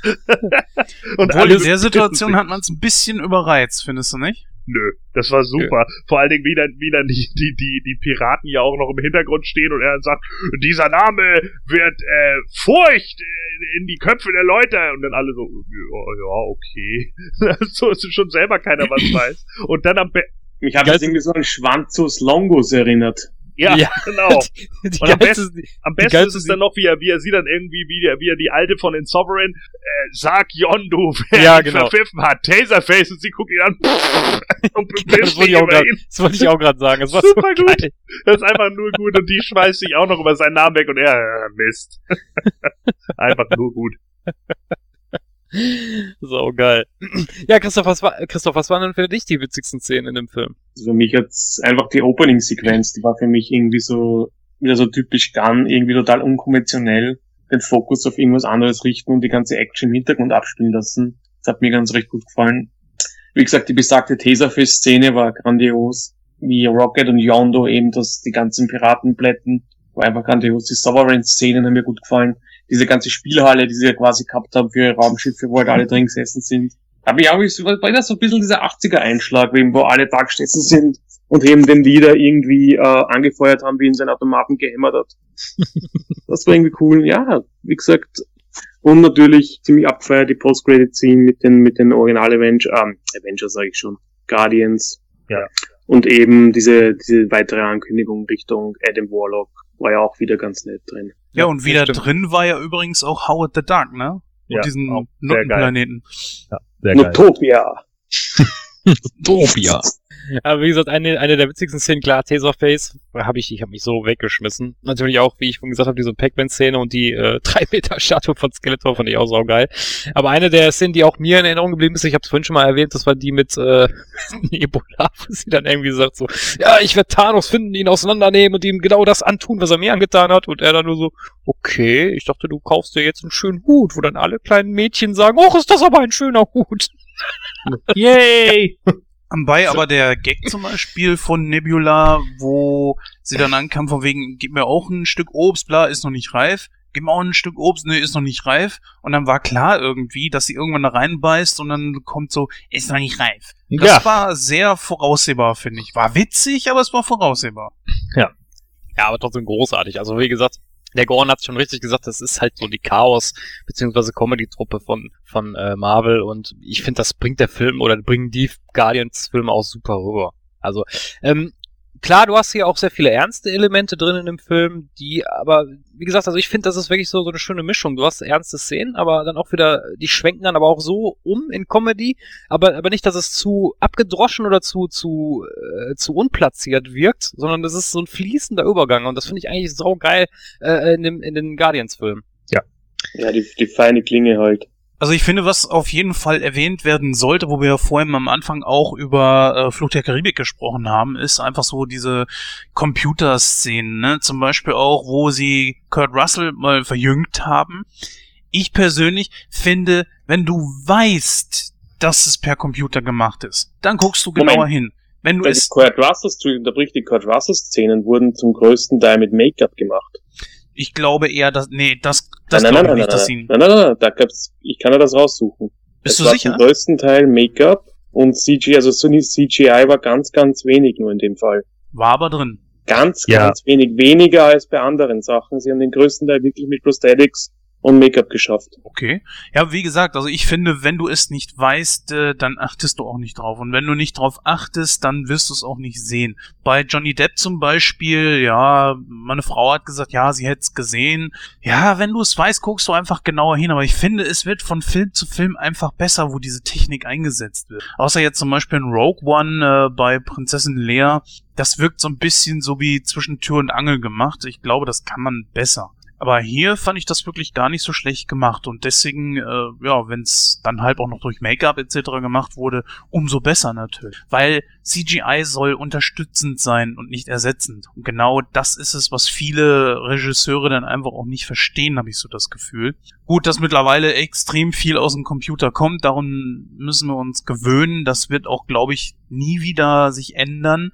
Außer vielleicht bei, äh, ich sag mal, Regisseuren, die wirklich sehr viel Wert drauf legen. Aber ansonsten, ja. Ich finde, Sylvester Stallone zum Beispiel, der hat ja extrem alt ausgesehen in diesem Film. Ich weiß nicht, ob das, äh, ob man das so anlegen wollte oder ob, äh, ich habe keine Ahnung. Weiß einer von euch da irgendwie was? Naja, ich meine, also Nummer eins ist Sylvester Stallone ist 70. Ja, das klar. müssen, wir- das müssen wir nun mal festhalten, so. Der Mann wird nun mal auch nicht jünger. Und natürlich ist es so angelegt, ganz klar, weil er aus der ersten Guardians-Gruppe kommt. Und klar soll er einer der alten Veteranen sein, die zwar immer noch fliegen, aber die natürlich auch schon ihre Kämpfe hinter sich haben. Und das passt einfach. Also ich hätte ganz ehrlich, einem anderen, der, der deutlich jünger gewesen wäre, hätte ich das nicht abgekauft. Und es ist ja nun auch nicht so, dass Michael Rooker mega jung aussieht. Also Yondu. Hm. Oder? Ja gut, der ist natürlich auch unter Tonnen von Make-up. Das muss man ja auch sagen. Da siehst du das ja dann sowieso nicht mehr so. Ja, aber äh, heftig. sorry, aber Michael Rooker ist doch keiner, der aussieht wie die Jugend in Person. Nein, das auf keinen Fall. Aber wie gesagt, äh, durch das ganze Tonnen von Make-up ist es schwer abzuschätzen, wie alt der Mann wirklich ist. Also zwischen Ende 40 und irgendwo Anfang 60 würde ich jetzt einfach mal schon schätzen. Aber ich habe mich aber auch nicht danach erkundigt, wie er jetzt in, in Wirklichkeit aussieht, weil es mir auch nicht so wichtig war. Ich. Ja, Michael Rooker ist in Wirklichkeit 62. Na, guck mal, da war ich ja gar nicht so weit weg. Und wie gesagt, du hast ihn in Walking Dead gesehen als äh, Merle. Merle Dixon. Ja. Übrigens hieß der äh, Sovereign hieß Zylak. Zylak, genau. Zylak. Ja. Es gibt allerdings eine Sache, die ich überhaupt nicht verstanden habe, und das ist Adam. Wer oder was ist Adam? Was soll mir das genau sagen? Nein, Adam Warlock ist ein, äh, ja, ist ein Charakter, der eben auch schon in, in den Guardian Comics immer wieder aufgetaucht ist. Äh, der ist das erste Mal aufgetaucht in Fantastic Four irgendwann in den 60ern und dann hat er auch nochmal Auftritte bei Thor, glaube ich. Ja. Und äh, da geht es halt im Endeffekt darum, Adam Warlock nimmt halt später den Handschuh an sich, den, den äh, Thanos hat. Genau. Genau. So, und übernimmt das halt. Und das ist natürlich schon eine Sache, auch das ist wieder so eine Nummer. Äh, hätte mir das jemand gesagt, noch Anfang 2000, irgendwann haben wir einen Film, wo Adam Warlock mit drin ist, hätte ich auch gesagt, nee, so, ja, aber äh, das ist Marvel mittlerweile, die können das und die können sich das erlauben und die können alles in Szene setzen und das funktioniert halt im Moment und das ist halt einfach geil. Dass du Adam Warlock nicht kennst, Jens, ist jetzt nichts, was, was so unglaublich äh, überraschend ist, weil der Charakter natürlich auch eher ein Nebencharakter ist, außer natürlich äh, in, in den USA, da hat er eine, eine kurzzeitige eigene Serie gehabt als Warlock, aber ähm, die ist hier in Deutschland so gut wie gar nicht zutage getreten. Ich glaube, das einzige Mal, wo man so wirklich bei uns gesehen hat, war diesen Cameo-Auftritt, den er im Planet Hulk hatte. Aber ich glaube, sonst war er nicht mal bei uns irgendwie auf, auf Video oder Fernsehen zu sehen. Ja. Ähm, mal eine andere Sache. Ich habe den Film nicht in 3D geguckt. Hat den einer von euch in 3D geguckt? Zwangsweise, ja. Leider. Na, nicht leider. Also ich habe ihn bei uns in IMAX 3D gesehen und ich muss sagen, er war wirklich eines der Referenzfilme der letzten Jahre. Also nach Avatar oder ähm, Doctor Strange war das wirklich einer der Filme, wo ich gesagt habe, boah, das 3D hat sich ausgezahlt. Schon alleine wie der Pfeil durch die Gegend fliegt oder allein diese ganzen Weltraumszenen. Das war schon irgendwie recht unterhaltsam. Da hat es auch Sinn gemacht. Ich finde nur äh, 3D, äh, wenn die Szenen extra nur für 3D gemacht sind, mh, hm, naja, das ist A nicht so mein Fall und B ist es auch so eine Sache, es wird einfach unglaublich dunkel, ja. Der, der Film wird künstlich verdunkelt dadurch und das macht mir dann ehrlich gesagt auch keinen Spaß. Diese Geschichte mit, äh, dass, dass du als Brillenträger noch eine Brille über deine eigene Brille tragen musst, das ist äh, wirklich schlecht. Ich bin froh, dass die, die 3D-Brillen äh, bei uns so ausgewechselt wurden. Der Tragekomfort ist ein bisschen besser geworden, aber trotzdem empfinde ich das als überteuren Spaß und ist im Grunde genommen auch nichts weiter als ein weiterer Kopierschutz. Ja, also ich muss sagen, es kommt immer drauf an. Also ich, ich bin auch nicht so der 3D-Fan. Ich musste zum Beispiel zwangsläufig Fluch der Karibik in 3D sehen und ich finde, das war total für den Arsch. äh, bei so Filmen aber denke ich, weil ich habe in der Vorschau, ach, was war das? War das Spider-Man? Ich glaube Spider-Man war das, der, der war auch in 3D die Vorschau. Da fand ich das wieder cool. Wo ich mir dann immer so gedacht habe, so, ja, äh, Disney, ihr könnt's doch. Warum macht ihr das jetzt nicht bei Fluch der Karibik? Da war das total für Arsch. Also ich fand den sehr gut in 3D. Für mich hat sich's ausgezahlt auf alle Fälle. Naja, also ich fand die 3D-Effekte äh, auch gut gemacht. Ähm, äh, es sind ein paar Sachen dabei, wo ich halt einfach immer noch sage, oh, ich glaube, da wäre eine, eine Puppe oder sowas besser gewesen.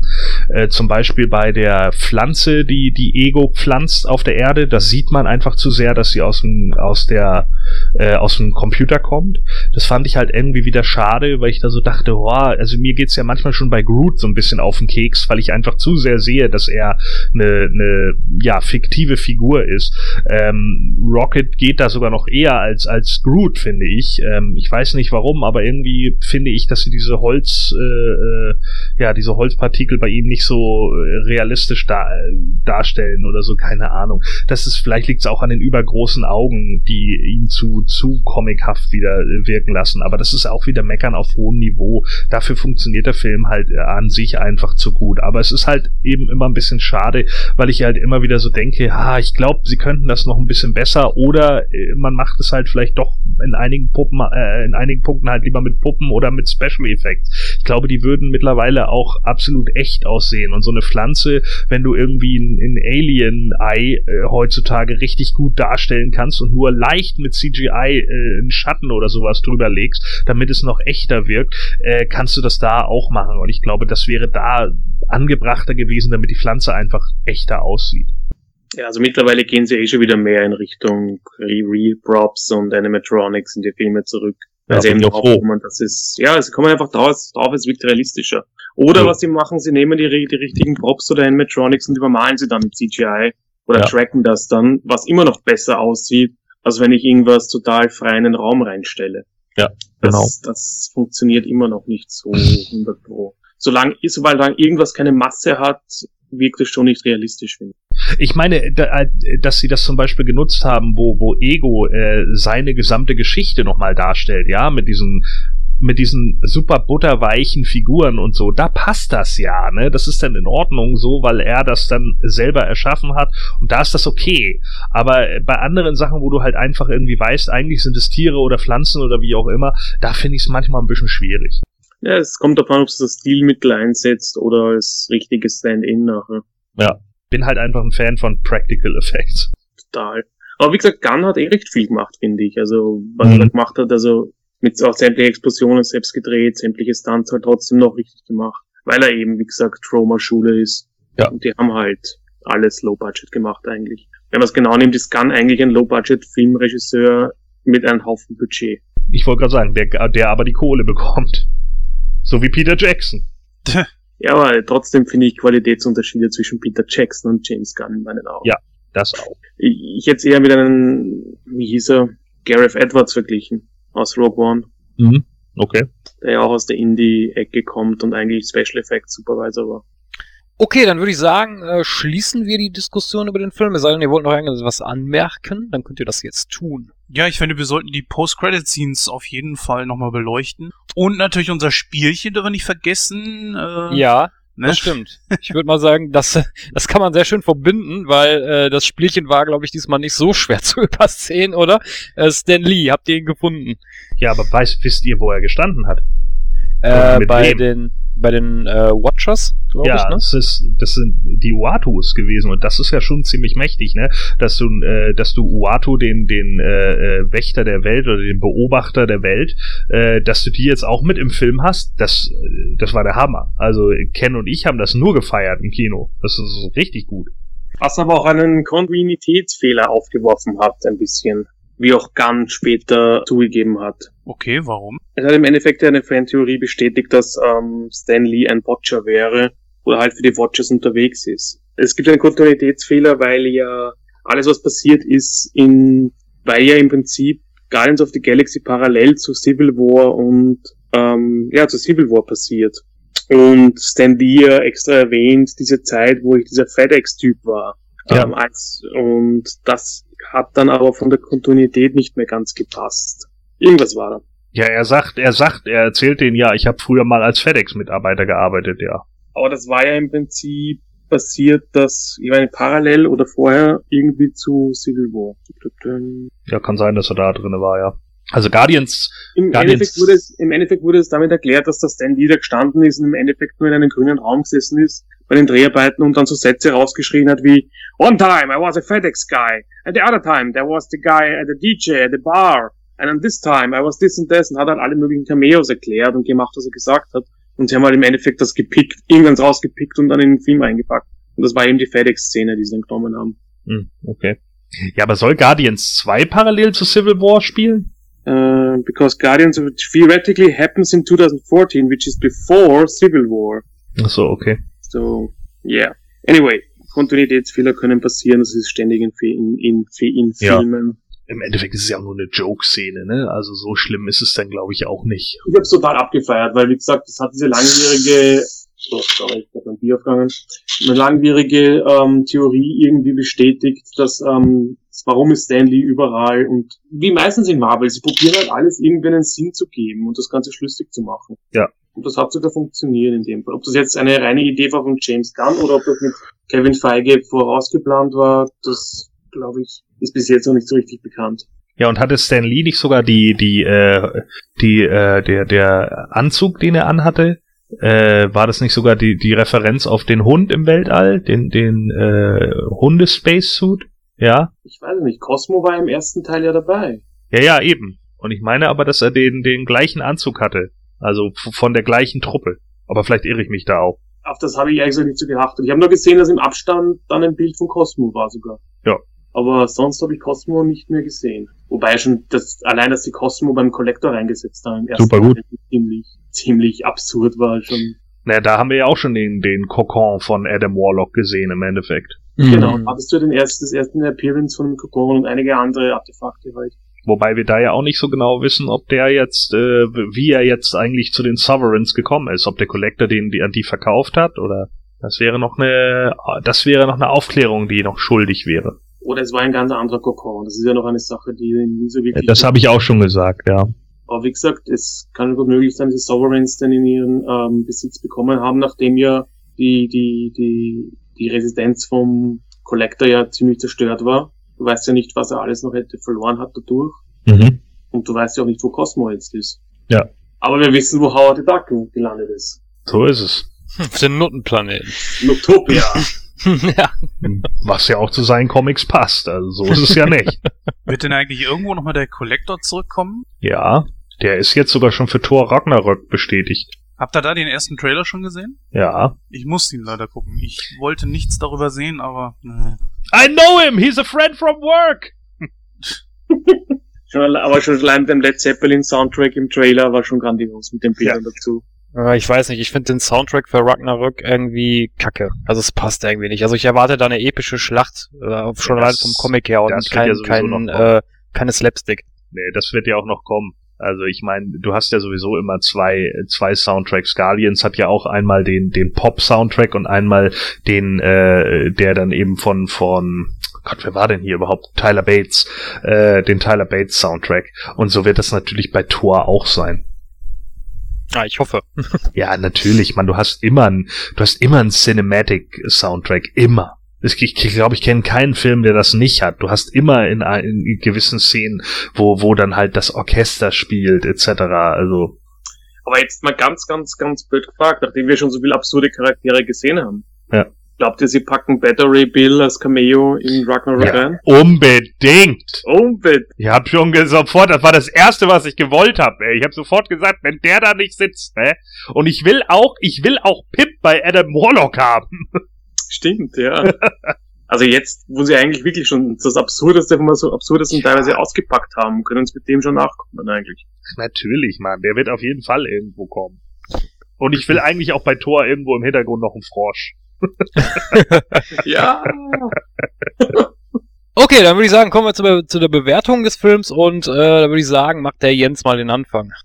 Ja, eigentlich kann man das recht kurz machen. Der Film ist grandios. Er hat kaum Schwächen und macht eigentlich von der ersten bis zur letzten Minute Spaß. Nicht umsonst habe ich ihn dreimal im Kino geguckt. Ich habe ihn leider nicht in 2D sei- sehen können. Ich finde das ein bisschen schade, dass da so ein bisschen die Vielfalt fehlt. Das war ja zum Beispiel bei äh, Fluch der Karibik anders. Ähm, so konnte ich mir darüber kein Urteil machen oder erlauben, wie auch immer.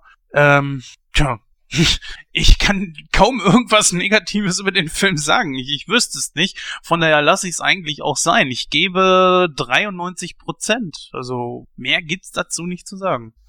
Gordon, deine Meinung? Ja, äh, mir geht es eigentlich ganz ähnlich und äh, das sind jetzt wirklich, wie gesagt, eben Minimalitäten, die ich da irgendwie ankreiden würde. Wie gesagt, eben so die Effekte, dass eben äh, einige Sachen dann doch noch ein bisschen zu sehr aus dem Computer aussehen oder sowas. Äh, aber das sind so äh, minimale Sachen. Ich habe den Film zweimal im Kino gesehen. Ähm, ich fand den echt großartig. Ich finde ihn besser als den ersten Teil, bin ich ganz ehrlich. Bis auf den Soundtrack äh, gefällt er mir einfach besser, weil er äh, so viele Stories auch nebenbei und dann auch noch miteinander verbindet.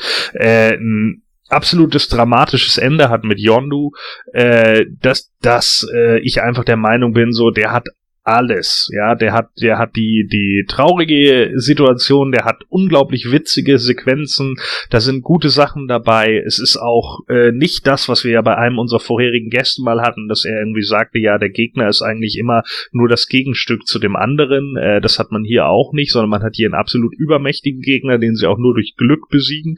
Ähm, das ist schon äh, ziemlich cool gemacht. Also da steht eigentlich alles vorne und man merkt einfach, dass Gunn genauso wie Feige komplett wissen, was sie da machen. Und ich bin der Meinung, wir haben momentan ein Hoch, was was äh, Comic-Verfilmungen angeht. Und äh, ich wünschte mir, dass DC, äh, dass DC Cinematic Universe genauso gut wäre ich wünschte es mir wirklich, weil Marvel dann noch eine geilere Konkurrenz hätte. Und ich glaube, wenn, wenn, wenn Warner nicht so blöde wäre und die ständig da reinkotzen muss und, und Leute, Leute, die mal zwei Comics in ihrem Leben gelesen haben, glauben, dass sie bestimmen können, wie man Filme besser macht, ja, anstatt die Leute daran arbeiten zu lassen, die seit 25 Jahren die Comics für DC schreiben dann hätte man, glaube ich, in, in, in, dann hätte man die Monday Night Wars der der Comic-Verfilmung. So und und so ist es.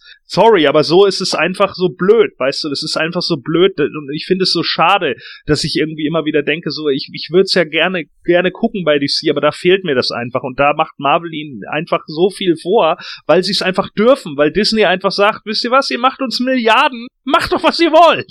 Und das ist einfach geil. Und weil sie diese Narrenfreiheit haben und damit eben auch so viel Geld ziehen bei der Mainstream-Crowd als auch bei den Fans, kann ich einfach nur sagen, wir sind momentan auf dem absoluten Hoch und dieser Film kriegt von mir für die ganz minimalen Nicklichkeiten 96% ja, äh, Gordon, dem möchte ich mich hundertprozentig anschließen, was du über Warner gesagt hast. Das sind auch totale Vollidioten. Aber das nur nebenbei. So, ähm, Christoph, dein Fazit. Aber kurz zu Gordon, DC hat jetzt Joss Whedon bekommen, nachdem Zack Snyder ja zurücktreten musste aus persönlichen Gründen. Echt? Haben, haben sie jetzt Joss Whedon? Ja, Zack Snyder. Ja, das lässt ja auch. Naja, Zack Snyder und seine Frau sind zurückgetreten aus persönlichen Gründen. Denen ist eine, ich glaube, die Tochter ist verstorben. Dadurch oh. haben sie alle Arbeit zurückgelegt am JLR-Movie und haben das Ganze an Joss Whedon übergeben. Sie meinen, es ist schon alles vorbereitet und alles vorgeplant und alles schon quasi in trockenen Tüchern und Joss hatte eigentlich nur mehr quasi Supervising drauf, nur wie ich Joss Whedon kenne, wird der auch noch vielleicht umrühren. Oder ich hoffe es mal.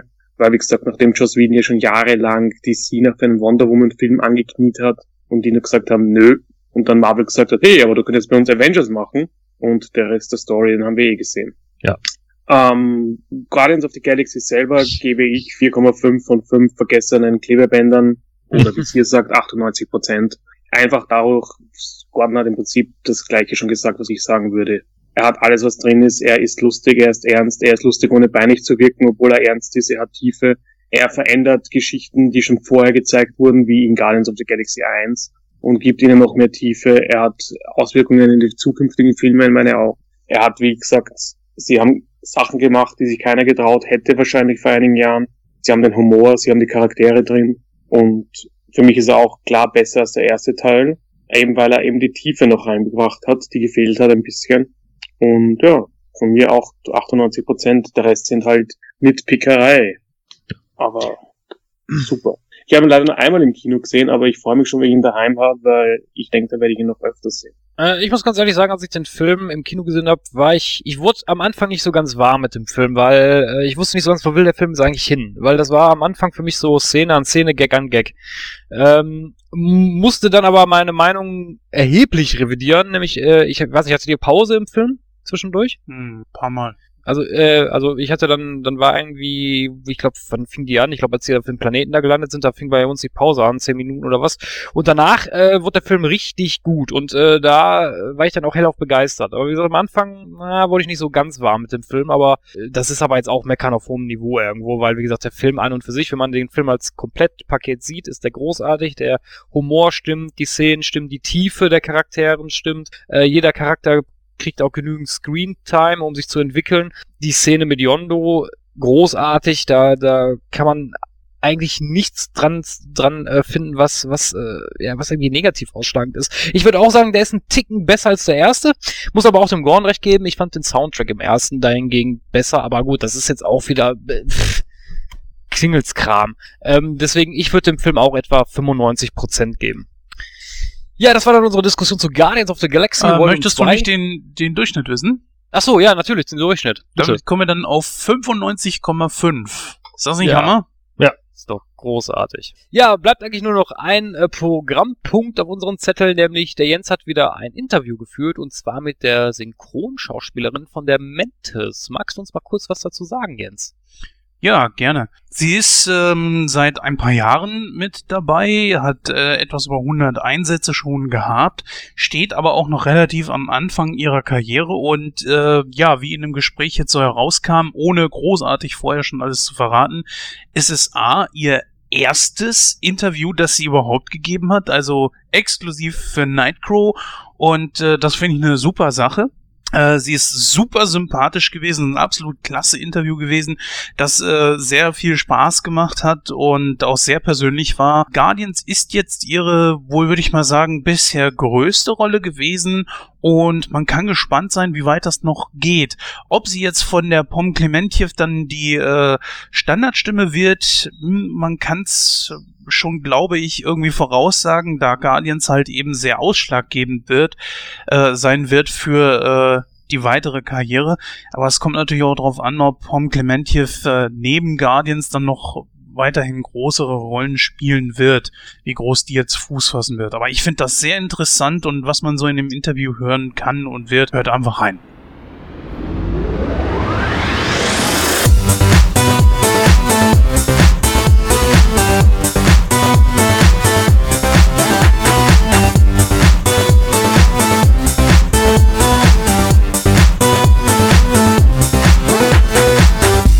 Jens, ich grüße Sie. Guten Tag. Ja, fröhlich. Ja, schönen guten Tag, Frau Fröhlich.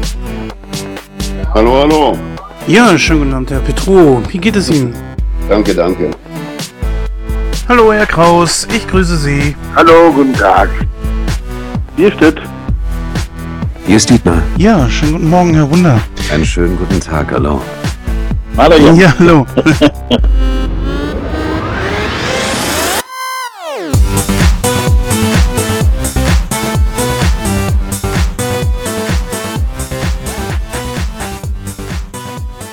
Ja, hallo, liebe Hörer. An dieser Stelle habe ich mal wieder ein wirklich schönes Interview für euch und zwar heute mit einer Stimme, die ihr gerade so noch im Kino hören könnt und zwar aus The Guardians of the Galaxy 2. Dort gibt es einen ja wirklich putzigen Charakter namens Mantis und deswegen äh, darf ich heute freudigerweise Frau Molina bei mir begrüßen. Herzlich willkommen. Hallo. Wir haben uns vorhin schon auf das Du geeinigt, da freue Ja. ich mich sehr drüber. Genau. Daniela, äh, zu Anfang immer die obligatorische Frage. Äh, wie fing das bei dir an? Warum wolltest du Synchronsprecherin oder wie man heute sagt, Synchronschauspielerin werden? Bist du Schauspielerin generell? Hast du eine Schauspielausbildung gemacht? Und warum war das auch vor allen Dingen bei dir so früh? Du bist ja auch mit zehn Jahren angefangen. Also bei mir war es tatsächlich so, dass ich ähm, als Kind angefangen habe mit dem Sprechen ähm, bei unterschiedlichen Studios. Teilweise gibt es die auch schon gar nicht mehr. Die Bikini-Studios unter anderem, ich weiß nicht, ob du die kennst, die haben auch ein paar Sachen gemacht. Genau, also es hat sich einfach schon früh bei mir abgezeichnet, glaube ich, dass das so was für mich ist. Meine Mutter hat das alles angeleiert. Natürlich kommt man da nicht selber auf die Idee, ich möchte jetzt Synchronsprecherin werden. Hab dann parallel auch zu dem zu den Aufnahmen, die ich da gemacht habe, auch am Schlossparktheater war ich zum Beispiel, ne? also habe da so ganz kleine Rollen gehabt ähm, und bin da dann so ein bisschen reingerutscht, ähm, habe das aber nicht nicht lange gemacht. Also ich bin jetzt keine, weiß ich nicht, Friedel Morgenstern. Die hatte halt auch von klein auf, die ist jetzt auch noch ein paar Jahr- Jahre jünger als ich, die hat das halt von klein auf gemacht und ist da reingewachsen sozusagen, weil ich war nicht unbedingt eine gute Schülerin, muss ich sagen. Ähm, und früher war, also mittlerweile ist es wahrscheinlich immer noch so, dass du die Lehrer um Erlaubnis bitten musst. Du musst ja teilweise auch früher aus dem Unterricht rausgenommen werden, wenn du da mittags sprechen sollst oder so. Ne? Ähm, und dann haben die da natürlich auch die Hand darüber. Wenn sie sagen, okay, naja, die Leistung, das fällt immer mehr ab und das möchten wir einfach nicht mehr. Und da haben die Lehrer dann einfach wirklich das letzte Wort sozusagen. Das ist dann einfach so. Und das war bei mir leider auch so. Ja, habe dann meine Schule fertig gemacht und dann mit, weiß ich nicht, Anfang 20 war das immer noch so was, was ich unbedingt machen wollte. Aber mir wurde halt auch gesagt, das sagt man ja heute teilweise auch noch, dass du eine Schauspielausbildung brauchst. Ne? Damals gab es halt auch schon ganz viele ähm, junge Schauspieler, die frisch von der Schauspielschule kommen. Ne? Und da ist das Angebot an Sprechern einfach schon immer sehr groß gewesen. Ne? Das ist jetzt auch immer noch so, so dass ich da abgewiesen wurde einfach ne, von den Aufnahmeleitern. also ich habe eine ganz normale Ausbildung gemacht, eine kaufmännische, ähm, habe mir dann irgendwie einen anderen Weg gesucht, sozusagen. Man muss ja dann trotzdem im Leben äh, zurechtkommen, sag ich mal so, auch wenn der Traum jetzt vielleicht erstmal geplatzt ist. Und dann kam ich jetzt vor drei, vier Jahren mit jemandem ähm, durch Zufall in Kontakt, der Quereinsteiger war, also in der Sprecherbranche. Ähm, und der hat mir einen Synchronworkshop empfohlen von jemandem. In Hamburg war das, 2014. Und da bin ich dann hingegangen und der Regisseur, Gott sei Dank, ähm, hat irgendwas gehört in mir oder gesehen, keine Ahnung, ähm, so dass er mich dann, also wir haben dann Kontaktdaten ausgetauscht und dann hat er mich so ein bisschen unter seine Fittiche genommen. Also das war mein Glück sozusagen, dass ich dann, ich will jetzt nicht sagen, ich bin entdeckt worden, das klingt immer so dämlich, aber irgendwie so war es halt trotzdem. Ne? Dann ähm, in Berlin, also der hat auch ähm, nur in Berlin ähm, besetzt und der arbeitet und lebt hier ähm, und hat mich dann in eine seiner Serien direkt besetzt. Also ich bin zu einem Casting eingeladen worden und hab's gewonnen und so. Und dann kam halt eins zum anderen. Ne? Also ich habe keine, keine schauspielerische Ausbildung, nochmal um zu deiner Frage zurückzukommen. Ja, bei mir ist es irgendwie über Umwege dann wieder dazu gekommen, was ich toll finde, weil das halt auch nicht nicht die Regel ist, ne? Also gerade wenn du, ich bin jetzt 32 Jahre alt ähm, geworden von ein paar Tagen. Das ist natürlich auch immer ähm, so, es ist sehr unwahrscheinlich, ne? Also dass du dann in, im späteren, weiß ich nicht, in späteren Lebensjahren irgendwie dann da nochmal Fuß fassen kann. Ja, schon ungewöhnlich. Aber das gibt's halt auch und das finde ich halt auch irgendwie toll, dass es nicht nur ja diesen einen Weg gibt. Ja. ja, es gibt ja nicht wenige da draußen, die sich fragen, wie kommt man da rein, was muss man machen und es wird immer wieder natürlich auch gesagt von vielen unseren Gästen, die dann einfach auch sagen, es ist eine Schauspielausbildung eigentlich unumgänglich. Mhm. Man hört aber auch immer so, bei den synchronen Kindern ist das ein bisschen was anderes, aber selbst die haben dann hinterher noch eine Schauspielausbildung gemacht, nicht alle. Mhm, das stimmt. Ja, du hast es gesagt, du bist sehr viel in Serien zu hören. Äh, daraus schließt, glaube ich, sowas ein wie sogar, äh, ich glaube, jede Bandbreite. Horrorserie, Anime warst du mit dabei, äh, ja. äh, eine normale Familienserie. Äh, was liegt denn dir da eigentlich so am, am ehesten? Wofür wirst du am ehesten gebucht? Also Anime habe ich jetzt noch gar nicht so viel gemacht, muss ich sagen. Das waren kleine Episodenrollen in Sankarea oder so und dann noch irgendwie was anderes. Obwohl, warte mal, das waren schon zwei, drei, zwei, drei Anime-Serien, aber halt auch nur sehr kleine Rollen. Aber du hattest reinschnippern können, ne? Äh, ja, genau. Aber ich muss sagen, Anime fällt mir gar nicht so einfach vor. Also das, ich finde es leichter von von realen Schauspielern was abzunehmen, weil die einfach ne irgendwie. Ich will jetzt nicht sagen, dass Anime-Figuren tote Gesichter haben, aber ich kann daraus nicht so viel ablesen, ne, wie, wie bei realen Serien zum Beispiel. Also von daher würde ich schon mal sagen, dass reale Serien oder Filme mir auf jeden Fall mehr liegen. Das merke ich auch. Ne? Also wenn ich mir manchmal Anime-Serien anschaue, dann gibt es ganz oft so ein, zwei Sachen, wo ich mir denke, so, oh, das klingt jetzt aber irgendwie abgelesen. Weißt du, du hast es nicht richtig gefühlt, was du gerade gesagt hast, den Subtext mhm. nicht wirklich übermittelt. Ähm, und das passiert mir bei, bei Realserien sehr, sehr selten mittlerweile. Ne? Anfangs ist es natürlich immer so ein Ding, da musst du so ein Gefühl bekommen, wie ist der Charakter drauf und so. Und das lernst du aber ähm, mit der Routine kommt das einfach schneller. Das merke ich jetzt auch selber, das hat man mir auch immer gesagt. Ähm, aber bei Anime, pff, das irgendwie kann ich mich damit nicht so. Also, es gibt, natürlich gibt es auch schöne Projekte, aber ich kann mich damit irgendwie nicht so anfreunden. Von daher würde ich auf jeden Fall real sagen. Also du brauchst auf jeden Fall den Mund oder das ganze Gesicht zum Sehen. Ja, ja, die Mimik auf jeden Fall. Und man kann halt auch immer ganz viel aus den Augen ablesen, äh, Wut oder, oder Verzweiflung oder sowas, das fällt mir bei Trick schon ein bisschen schwieriger. Aber das ist, glaube ich, normal. Wir haben das ja schon öfter gehört bei unserer Show, dass wenn wir jemanden interviewt haben, vor allen Dingen auch aus der Synchronbranche, dass sie gesagt haben, es wird eigentlich immer schwieriger mit dem Kopierschutz.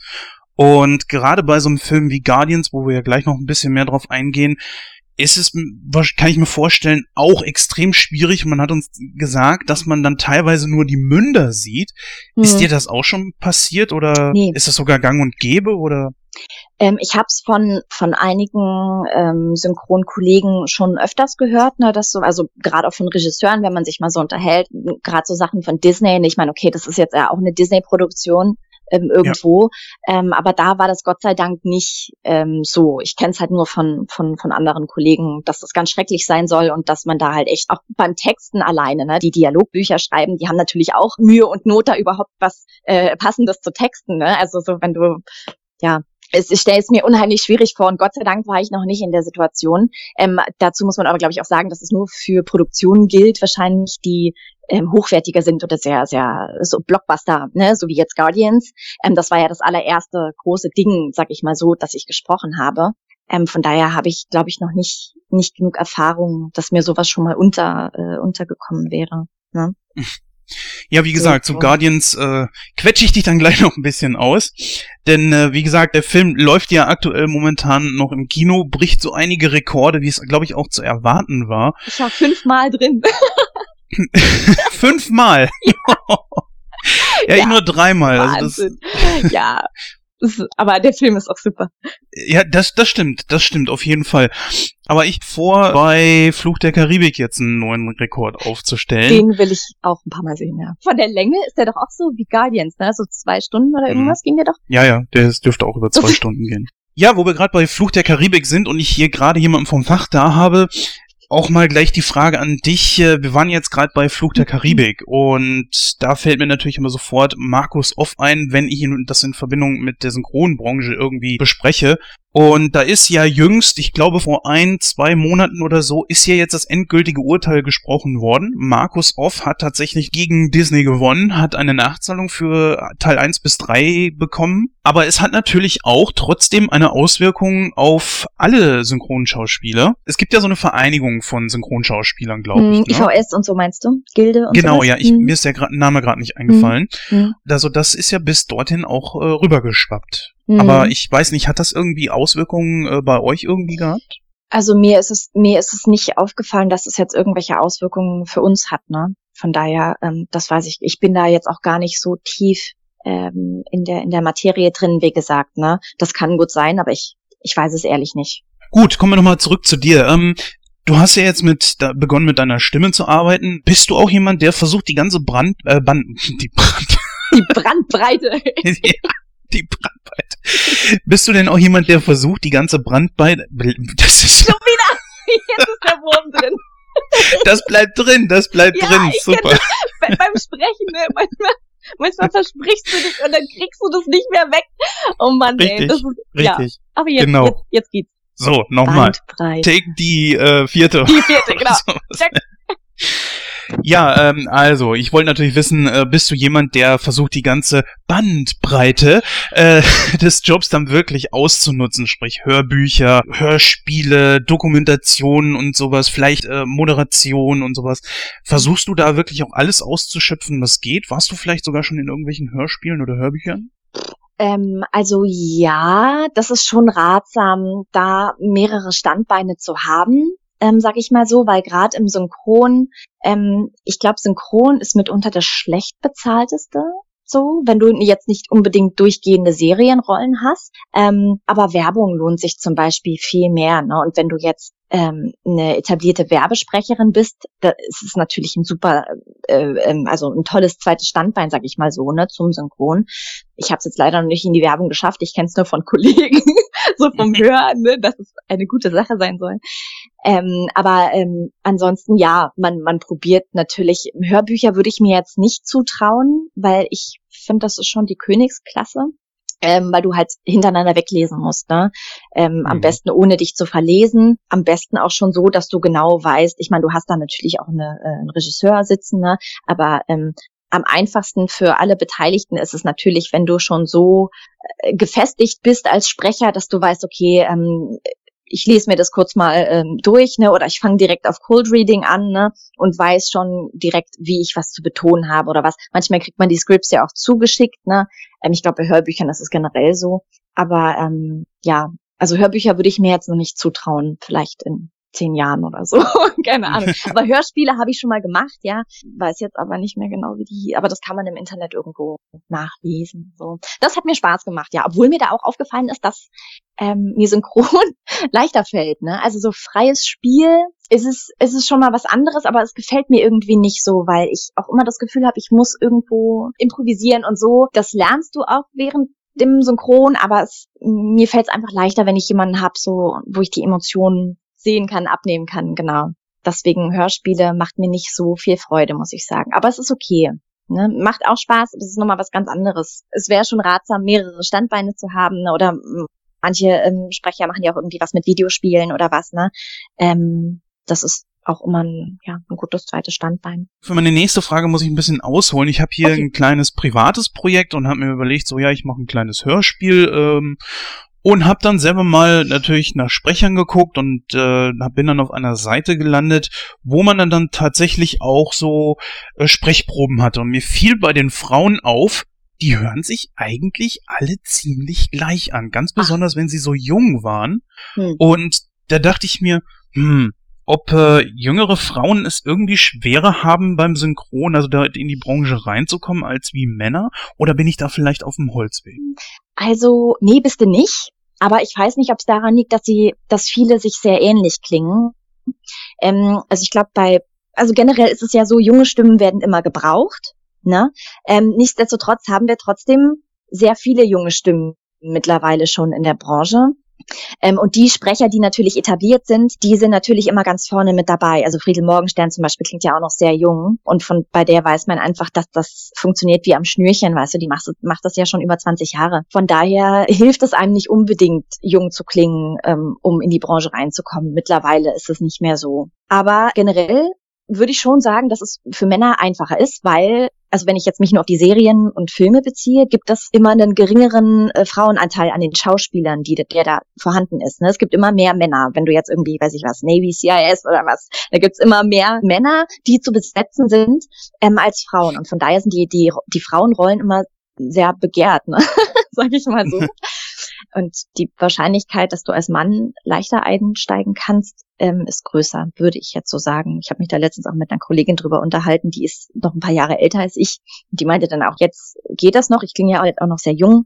Aber je älter man wird, ne, ähm, es ist halt auch umso unwahrscheinlicher, dass viele ältere Frauen gebraucht werden, ne? Wenn du mal so überlegst, wie viele, wie viele äh, Serien, die, die, die du jetzt auf Netflix oder was hast, ähm, da gibt es nicht so viele Frauen Ende 50 oder was, die dazu besetzen sind. Das ist vielleicht mal eine oder zwei. Ne? Von daher, die Rollen werden immer weniger, dann je älter du wirst als Frau, habe ich das Gefühl zumindest. Das stimmt, aber ich habe so langsam auch das Gefühl, dass mit so Filmen, äh, gut, das sind jetzt natürlich Männer, aber es heißt ja nicht, dass es nicht irgendwann auch Frauen gibt, die äh, sowas machen, wie Abgang mit Stil zum Beispiel. Und dass der Trend dieses, dieses Verjüngungswahns in Hollywood langsam aber sicher auch ein bisschen wieder zurückgeht. Mhm. Ja, so ein bisschen. Mhm. Also ich meine, ich bin geneigter Kinogänger und habe so ein bisschen das Gefühl, dass man auch wieder mehr auf ältere Schauspieler setzt. Ja, das wäre ja nicht schlecht. Finde ich auch gut, ja. Ich, also ich kann mich mittlerweile jetzt ja auch nicht mehr mit diesen ganzen Teenie-Serien identifizieren. Von daher würde ich das auch begrüßen, wenn einfach mal ältere Kollegen mehr, mehr eine Chance bekommen. Ja gut, äh, ich muss auch sagen, ich bin ja ein Fan der deutschen Synchronbranche. Also ich hm. äh, finde das Kein einfach O-Tonschauer. ähm, Ab und zu mal. Nein, weniger. Also ich bin keiner, weil mir ist das egal, was für ein Schauspieler da ist.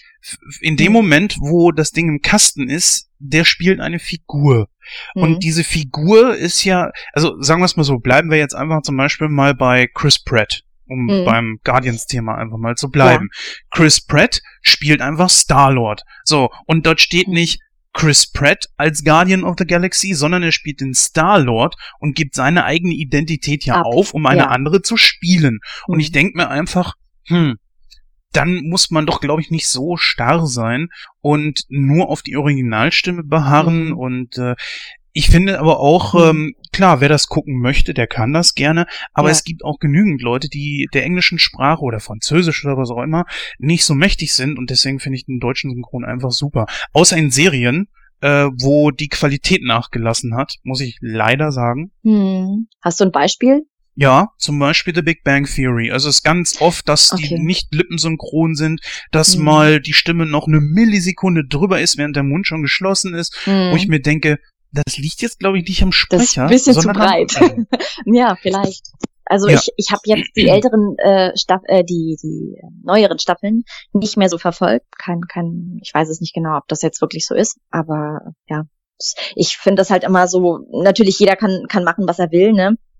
Ähm, aber ähm, heutzutage mit dem Zeitdruck ist es natürlich auch so, ähm, dass die Produktionen einfach super schnell fertig gemacht werden. Ne? Ich war jetzt letztens auch bei einem anderen Studio, da haben wir auch, ähm, da habe ich ein Casting gewonnen für eine Serie. Also normalerweise Ursprünglich wurde ich gecastet auf einen Nebencharakter und Netflix hat sich dann umentschieden, ich sollte den Hauptcharakter sprechen oder eine der Hauptcharaktere. War okay, habe ich leider erst dann im, im Atelier erfahren. Und ich dachte mir so, okay, naja, whatever. dann halt so rum. ähm, und äh, da habe ich halt auch das erste Mal, muss ich sagen, wirklich einen super argen Zeitdruck mitbekommen. Ne? Also ähm, die Cutter haben mir dann erzählt, man, unter, unter, man unterhält sich ja ähm, auch so mit den Kollegen ne, in der Pause oder was. Und da habe ich halt auch mitbekommen, dass die einen enormen Zeitdruck hatten, ne, ähm, dass das fertig gemischt werden musste. Ähm, und da bleiben halt manchmal auch so Fehler nicht aus. Ne? Ähm, das, äh, zum Beispiel gab es da ähm, eine Szene, da hat mein Charakter telefoniert mit einem anderen und ähm, für einen Moment war halt, ähm, also man hat den anderen Charakter gesehen und meine Stimme war nicht verzerrt, also wie durchs Telefon. Das klang halt einfach nur drüber gesprochen. So. Und sowas darf eigentlich auch nicht passieren. Ne? Aber so in, in, in der Hektik dass das, ich glaube, die Kollegen tun immer ihr Bestes und ähm, man kann sich das, glaube ich, gar nicht vorstellen, ähm, wie, wie, wie, wie lange die Kollegen da wirklich vorsitzen und das schneiden und, und die Soundeffekte dazu packen und keine Ahnung was, ne? Das ist schon ärgerlich, wenn sowas passiert. Aber ja, bei dem Zeitdruck heutzutage wundert mich das ehrlich gesagt gar nicht, wenn da auch so Sachen mal vorkommen, ne? Oder dass mal was nicht, nicht, äh, weiß ich nicht, wenn was zu breit gesprochen wurde, wie du schon gesagt hast, wenn der Mund zu ist, dann noch eine, eine halbe Sekunde oder was ähm, drüber gesprochen wurde. Ist natürlich blöd, aber ja, das bringt das, glaube ich, mit sich einfach, ne? Naja gut, ich bin ja der Letzte, der für sowas kein Verständnis hat. Es ist mir nur aufgefallen, für Kinofilme passt das wunderbar da ist ganz selten mal irgendwas, das nicht passgenau ist. Mhm. Aber bei Serien wiederum, oh, da, da habe ich das Fällt dir öfters auf. Mhm. Ja, Orange is the New Black zum Beispiel. Mhm. Diese neue Serie, wie heißt sie jetzt hier auf äh, Amazon zum Beispiel? Ähm, ähm, American Gods war das gesehen. teilweise so. Oh, aber ich habe den Trailer gesehen. Der war gut. Kommen wir mal so langsam zu Guardians, unserem heutigen oh. Hauptthema in der Sendung auch. Und äh, ja, da natürlich meine Frage, wie war denn da überhaupt, dass du an diese Rolle gekommen bist? Denn das ist ja schon absolute A-Klasse. Der Wahnsinn, ja.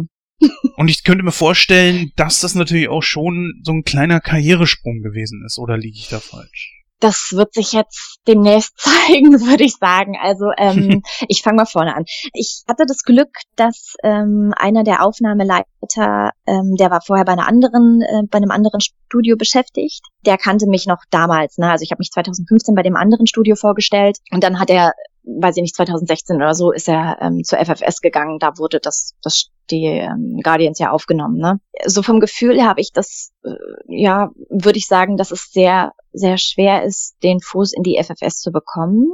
Also es gibt noch andere Studios, wo es, wo die einfach genug Angebot haben, sag ich mal so, an Schauspielern, sehr guten, super Sprechern, ne, die da gerne arbeiten möchten. Ähm, von daher äh, ist es ganz normal als, als neuer Sprecher, wie ich einer ja auch bin, dass du erstmal mit kleinen Studios zusammenarbeitest ne, und da deine Erfahrung sammelst. Ähm, und ich hatte das Glück wirklich, dass der Aufnahmeleiter von damals an mich gedacht hat und mich einfach dem Björn Schaller ähm, vorgeschlagen hat. Der hat ja Regie wieder gemacht in dem, in dem zweiten Teil ähm, und hat ihm Sprachproben zugeschickt und der Björn Schaller meinte dann so, ja, passt wie Arsch auf Eimer, dann lass mal ein. Ne? so, das war halt äh, totale Glückssache einfach und dann ähm, war ich da und ähm, habe dann tatsächlich gewonnen, was ich niemals für möglich gehalten hätte, weil die andere Sprecherin, die auch dabei war, ähm, hatte halt schon über 500 oder fast 500 Rollen in der Synchronkartei ähm, ne, und ist eine super erfahrene Sprecherin, machte schon seit auch 20 Jahren oder was, keine Ahnung. Ähm, und als ich ihren Namen auf der Dispo gelesen habe, dachte ich mir auch so, oh, okay, na egal, ich mache einfach mit, das wird wahrscheinlich eh nix so. Ähm, und dann hat es halt wirklich ge ähm, geklappt und das, das Erstaunliche war halt, dass Björn halt auch na, begeistert, ja doch, er war schon, ich, das klingt immer so hochnäsig, aber er fand mich halt gut, ne, in dem Casting. Und das ist halt auch mal gut, dass du in Castings gehört wirst, ne, selbst wenn du, wenn du nicht gewinnst oder was, ist es immer eine Chance, dass der Regisseur oder dass ein Regisseur auf dich aufmerksam wird, eventuell, ne, wenn du dich gut anstellst. Und das hat natürlich dann auch einen Eindruck hinterlassen bei ihm, ne, und das, ja, die Aufnahmen an sich gingen auch locker von der Hand. Ne? Man hat dann ja immer ähm, schon so ein bisschen Angst. Also weiß ich nicht, man, na, Angst ist das falsche Wort. Du bist nervös einfach, ne, weil da so ein großer Druck auf dir hängt, ne, der Aufnahmeleiter ähm, hat sich jetzt ähm, für dich eingesetzt, ne, und das muss alles klappen und auch in der Zeit aufgenommen werden, das muss gut werden, ne, also ich bin da halt auch immer sehr perfektionistisch so, mhm. ähm, und da willst du einfach 180 Prozent geben und mit weniger willst du dich nicht zufrieden geben, so, und ähm, das war einfach alles super entspannt und das ging auch echt wie, weiß ich nicht, das ging einfach super schnell und viele Sachen waren One-Taker, was auch total, ja, ungewöhnlich ist, ne? Ja, das war einfach, ich glaube, die Rolle passte auch einfach zu mir. So, das ist halt auch nochmal, ne, wenn du dann einen Charakter spielen musst, mit dem du dich nicht allzu sehr ein anfreunden kannst, ne, oder wo, wo ihr euch einfach zu unter, wo ihr einfach ähm, zu unterschiedlich seid, dann geht das wahrscheinlich nicht so einfach. Ich glaube, ich kann mich mit der Mantis schon identifizieren, teilweise. so, von daher war das Gefühl einfach sofort da und das meinte er, meint, also er, der Björn Schaller meinte das halt auch, ne? Das, da ist die Connection einfach da gewesen, so sofort. Jetzt mal generell so die Frage, das ist natürlich sehr so, so ein Humor, der natürlich den Charakter Mantis ziemlich äh, denunziert hat. es war extrem lustig, aber ähm, aber gut, ich höre schon, du hast damit überhaupt kein Problem nee, gehabt. Nee, gar nicht. Ich kann auch über mich selber lachen, also von daher. ja, ja, die ist schon ein bisschen gedisst worden, die gute, ja. Die Arme. Obwohl die Originalschauspielerin ohne das Make-up, ohne das Kostüm ist ja wahnsinnig hübsch. Das muss man ja echt mal sagen. Ja, das die Pom Clementiv, ne, oder so heißt sie. Genau. Ja, Gibt es denn jetzt vielleicht die Möglichkeit, dass du generell so für sie jetzt besetzt wirst in allen ihren Rollen oder Mm, unwahrscheinlich. Also das weiß man nicht. Ich habe letztens mit ähm, einem Kollegen, mit einem Kollegen drüber gesprochen, ähm, weil er meinte ja lustigerweise die ähm, die äh, Sprecherin hatte vorher nämlich keinen Eintrag in der Synchronkartei. Ne? Ähm, und da dachte ich, oh geil, ne, ich bin die Erste. Das heißt, eventuell, na, man weiß ja nicht genau, wenn mhm. du dann auch noch, äh, in dem dritten Teil wird sie ja auch dabei sein, ne, und sie wird halt auch bei den Avengers dabei sein. Da werde ich sie halt höchstwahrscheinlich, also bei Björn Schaller werde ich sie auf jeden Fall sprechen, das weiß ich. Bei den Avengers werde ich wahrscheinlich nochmal ein Casting machen müssen, schätze ich, weil es ein anderer Regisseur ist aber ich denke nicht, dass da was schief geht. Genau, und dann hat ein Aufnahmeleiter, ähm, ein anderer Aufnahmeleiter nochmal recherchiert, der macht auch teilweise da in der Synchronkartei, arbeitet er da mit ne, und aktualisiert das alles und so. Und dann hat er herausgefunden, dass die Gabi Petermann zum Beispiel die POM auch mal gesprochen hat, vor Jahren weiß ich nicht, 2012 und 11 oder so, ne? Und da ist natürlich die, die Frage, ne, ob ich jetzt gegen Gabi Petermann gewinnen würde, weiß ich nicht. So, wenn, wenn wir jetzt beide für denselben, für dieselbe ähm, Schauspielerin zum Casting eingeladen werden, das weiß man nicht, ne? Oder weiß ich nicht, wenn die Gabi bessere Beziehungen hat ähm, zu anderen Aufnahmeleitern, das ist ja auch oft so, dass sie dann einfach sagen, okay, ich kenne die Gabi jetzt schon über 20 Jahre, dann lade ich sie halt ein und weiß ich nicht. Und die dann jeder nicht, weil ich kenne sie noch kaum oder so. Das weiß ich nicht. Ne? Das kann immer mal sein, aber ich rechne nicht damit, dass ich ihre Feststimme werde.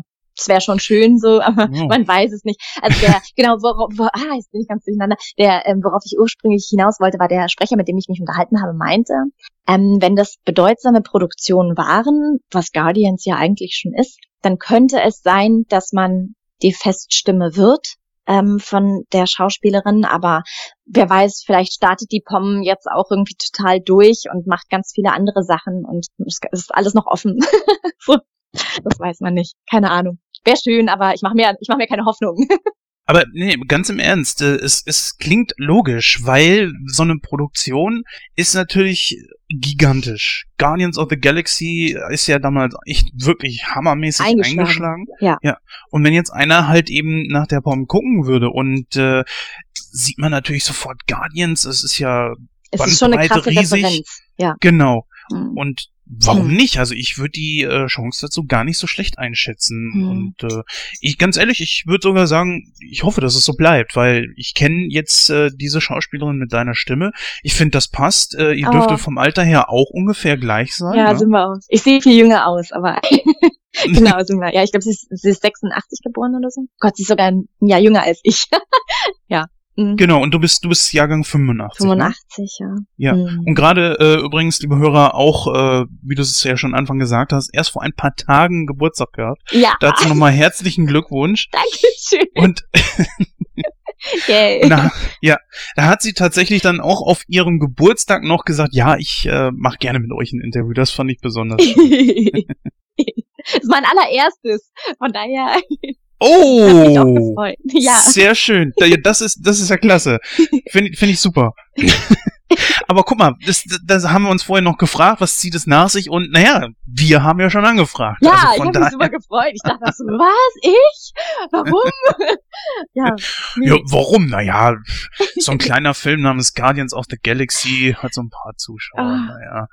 Ja, man muss halt, ne, genau, du hattest ja vorher noch gefragt, ähm, ob das jetzt der Karrieresprung war das ist immer so eine Sache, ne? Es gibt halt auch Aufnahmeleiter, die, also von anderen Studios, die sagen sich, okay, schön, hast du schön gemacht, ne? Aber ähm, ich habe trotzdem Leute, die ich lieber besetze. Ne? Also es ist tatsächlich eine übelste Vetternwirtschaft, ne? Das muss man dazu wirklich sagen. Mhm. Ähm, von daher fängst du bei jedem Studio ähm, bei null an quasi. Ne? Ähm, weil jeder Aufnahmeleiter, wenn er dich noch nicht kennt, ähm, riskiert sehr viel, wenn er dich auf was besetzt. Ähm, deswegen, also normal, äh, normalerweise besetzen sie dich dann auf kleinere Sachen oder eine Episodenrolle, damit man einfach mal schauen kann, okay, wie funktioniert es denn? Ist sie wirklich so toll, wie ihre Sprachsamples klingen, äh, ihre Voice-Samples klingen? Ne? Oder ne, hat das dann vielleicht fünf Stunden gedauert, bis das so aufgenommen wurde? Ne? Das weiß man ja auch immer nicht. Ähm, von daher muss man sich wirklich bei jedem Studio immer neu beweisen. Und das ja, ich glaube, das dauert einfach Jahre, bis man da irgendwie in den Köpfen der Aufnahmeleitern drin ist, ne? Und dann. Aber ich habe da keine Eile, weißt du, ich, ich, man kann einfach nicht mehr machen als ähm, ja, wie gesagt, die Chancen nutzen, die man bekommt und dann eventuell die Leute von sich zu überzeugen, wenn die Zeit da ist, ne? So. Also wenn es nach mir ginge, ich persönlich äh, fände es ganz gut, wenn langsam aber sicher mal die Bandbreite, das ist auch das Wort des Interviews, glaube ich, ein bisschen größer wird, also der Pool an Sprechern größer wird, weil im Kino ist es leider so, man hört sehr häufig die gleichen Stimmen. Und bei den gleichen Schauspielern ist ja kein Problem, wenn ich da jetzt, was weiß ich, äh, Jim Carrey sehe und äh, Stefan Friedrich ist da drauf. Mhm. Das ist ja auch okay. Ja. Übrigens, äh, Stefan Friedrich, wo ich gerade bei ihm bin, äh, das war jetzt aber auch wirklich nur Zufall, mhm. der war ja als David Hasselhoff zu hören. Ah ja. Aber Stefan Friedrich, äh, die deutsche Stimme von Jim Carrey auf David Hasselhoff, mhm. ist nicht so meins, muss ich sagen. Der, Ste der Sprecher mhm. ist super, mhm. aber ich kann so die, die Besetzung nicht ganz nachvollziehen. Das, also die, von der Besetzung weiß ich auch nicht genau, wer da noch als Alternative da gewesen wäre. Ähm, aber ich weiß zum Beispiel, dass der, ähm, dass der, dass der ursprüngliche Sprecher, dem ging es damals schon, als wir die Aufnahmen gemacht haben vor ein paar Monaten, nicht mehr so gut. Und ähm, er wurde sogar angefragt, ob er nur für die paar Takes kommen würde. Es waren ja nur ein Satz oder was war's, ne? Mhm. Ähm, und der hat dann wirklich abgesagt, ne? Also der, der Aufnahmeleiter, der dafür zuständig war, hat wirklich gebettelt, weil er ihn auch einfach nur als passende, passendste Besetzung gefunden hätte. Aber das hat einfach echt nicht geklappt. Und ich glaube, dann vielleicht war der Zeitdruck auch so da, dass man sich dachte, okay, äh, wie nehmen wir denn jetzt? Weißt du, so kann ich mir das erklären. Ja, Daniela, ähm, wie viel äh, Takes waren das denn eigentlich so? Ich meine, kannst du uns da mal so einen Einblick geben und vor allen Dingen auch, hm. wie viele Tage hast du da dran äh, mitgewirkt? Also ich glaube, das waren 96 Takes, so um die 96. Es kommt immer darauf an, wie, ähm, wie der Zeitdruck natürlich ist ich hatte das Glück, dass die, ähm, dass der Björn Schaller meinte, dass wir das einfach auf äh, zwei Tage aufteilen. Äh, umso entspannter ist das natürlich für mich gewesen. Äh, manchmal ist das auch so, dass du dann äh, bei anderen Produktionen, die vielleicht unter einem enormen Zeitdruck arbeiten müssen, dass du dann, weil sie nicht acht Stunden auch mal im Studio stehst, weil, weil sie nicht 200 Takes fertig werden müssen oder so. Ne? Ähm, aber so war das ziemlich entspannt für mich. Das war ganz gut. mal die Frage, äh, du hast, glaube ich, den Charakter auch ein bisschen äh, piepsiger angelegt. Kann das sein? Also nicht bewusst. Ich habe von einer anderen Kollegin gehört, dass sie auch das so empfunden hat, dass ich ähm, jünger klang als das Original. Wobei die, ähm, also Disney und Marvel sollen wohl ähm, per E-Mail sich an den Aufnahmeleiter gewendet haben und meinten so, die, die Ähnlichkeit von unseren Stimmen sei wohl uncanny, also äh, unheimlich sozusagen. Ähm, von daher weiß ich nicht genau, vielleicht ein bisschen höher, aber das, das wollte ich eigentlich nicht. das, ist, das sollte nicht so sein. Ich wollte es eigentlich genauso abnehmen, wie ich es wie ich's, ähm, gehört habe. So, aber es kann sein. Vielleicht, ja. Hatte, sich, hatte ich das gestört? Nein, also mich persönlich hat das überhaupt nicht gestört. Es ist einfach, es ist ja auch ein Charakter gewesen, der sehr, ähm, ich meine, ich kenne persönlich die Comics nicht, Ich auch ähm, nicht. ab- aber Mhm. da hat man ja auch keine Stimme vor Augen. Von daher, äh, ich, ich, ich finde, der Charakter war ja sowieso schon generell so putzig. Und ja. gerade in diesen in diesen Szenen, wo sie ja so auch geknickt geguckt hat, passte das natürlich umso mehr, dass man sagen könnte, oh, die Oh. Arme, das ist ja echt. Und Drax hat da ja auch echt nur eingeprügelt. Es, es war Ich glaube, er witzig. kann, ich glaube, er kann doch nicht zu seinen Gefühlen stehen. ja, ich glaube, da passiert noch was. Meinte der Björn Schaller auch. er glaubt, die, die werden noch ein Pärchen, hat er gesagt. Das glaube ich. Ja, wer weiß. Also ich kenne Hm. jetzt die, die Comics nicht, weiß nicht, wie das da nicht. ist, aber äh, doch, also wenn Peter. Quill und Gamora irgendwie Ja, noch mal eben. zusammenkommen, dann bestimmt. Warum Ja. nicht? So, mit Blick auf, äh, mit Blick auf die Uhr, du wolltest nämlich auch weg und Ich wollt- heute ist Sonntag. Und ich gehe noch Äh, zum Geburtstag. Yay. Ja. Das, deswegen kommen wir auch mal langsam zum Ende. Ich hätte noch etliche Fragen, aber vielleicht wiederholen wir das ja irgendwann mal. Ja, gerne. Zum Schluss einfach mal so die obligatorische Frage, wo werden wir dich denn zukünftig jetzt hören? Wo wirst du in welchen Produktionen mit dabei sein? Oh Gott. Was darfst du uns sagen? Ja, über vieles darf man nicht sprechen, ne? Das ist tatsächlich so. Aber ähm, also momentan bin ich auf Netflix zu hören ähm, in Mhm. einer spanischen Serie. Ähm, das heißt, äh, die heißt äh, Las Chicas del Cable oder so. Ähm, das war die Serie, wo ich, wo ich gemeint habe, dass ich ursprünglich für den Nebencharakter gecastet wurde und dann Netflix sich umentschieden hat. Mhm. Ähm, ansonsten, ach was, ähm, The Originals, da drehen wir jetzt gerade die vierte Staffel. Ähm, das kommt dann, schätze ich mal, im Herbst oder Winter raus wieder. Auf, auf Six läuft das. Da spreche ich die Freier Michelson. Ja, aber man kann das, glaube ich, alles in der Synchronkartei nachverfolgen, was da noch so dazu kommt. Auf Genau. jeden Fall. Also eine Seite, die man auf jeden Fall jedem ans Herz legen kann. Das ist eine super Seite, ja, das stimmt. Äh, eine Frage hätte ich allerdings doch noch, weil nur so aus persönlichem Interesse, äh, bei meinen Recherchen, Recherchen bin ich natürlich auf, auf den Namen Daniela Molina gestoßen, aber auch äh, auf wohl schätze ich mal deinen Zweitnamen, äh, Ja. Rosalba. Warum, warum kommt der Genau. mal zum Einsatz und mal nicht? Also auf den Dispos kommt er nicht zum Einsatz, weil ich das einfach viel zu lang finde. So Daniela Molina reicht auch. Ich weiß es gar nicht. Ich finde ihn eigentlich schön so und wollte ihn eigentlich, nein, Künstlername ist es nicht, aber pff, weiß ich nicht. Irgendwie gehört er zu mir so. aber auf den Dispos muss er jetzt nicht unbedingt stehen. So finde ich, das ist ein bisschen unnötig, aber ja. Also ich fände es ehrlich gesagt gar nicht verkehrt. Das ist also Findest du, es klingt besser? Daniela Rosalba Molina oder Klingt es nicht so, oh, ich bin eine Latina. ja, aber das musst natürlich du wissen. Vielleicht übernehme ich das, ja. Ja, stimmt. Schlecht klingt's nicht. Ich weiß nicht. Hm, mal gucken. Daniela, ich wünsche wünsch dir auf jeden Fall äh, viel Spaß auf äh, dem Geburtstag und danke dir, Vielen dass Dank. du dir so viel Zeit für uns genommen hast. Ich hoffe, euch gefällt der Film. Ich persönlich war fünfmal drin, wie gesagt. ähm, und ja, ich hoffe, ähm, meine Version der Mantis hat euch gefallen. Und ja, wir sehen uns dann in den weiteren Teilen und bei den Avengers auch nochmal. Und wer weiß, wo man sich noch hört.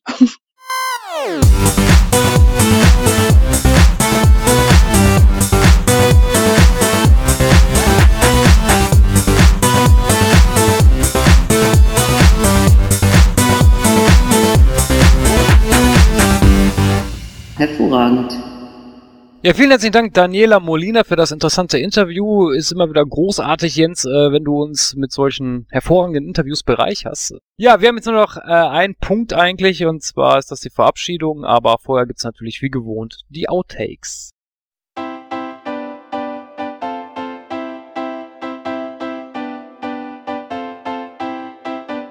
Ja, dann gehe ich mal eben kurz aufs Klo. Ja, Outtake. Nehmt ihr extra Outtakes auf, die ihr dann nachher einspielen könnt? Nein, wir sind Profis, wir machen sowas nicht. Jetzt gehen wir zu jemandem, der richtig hässlich ist.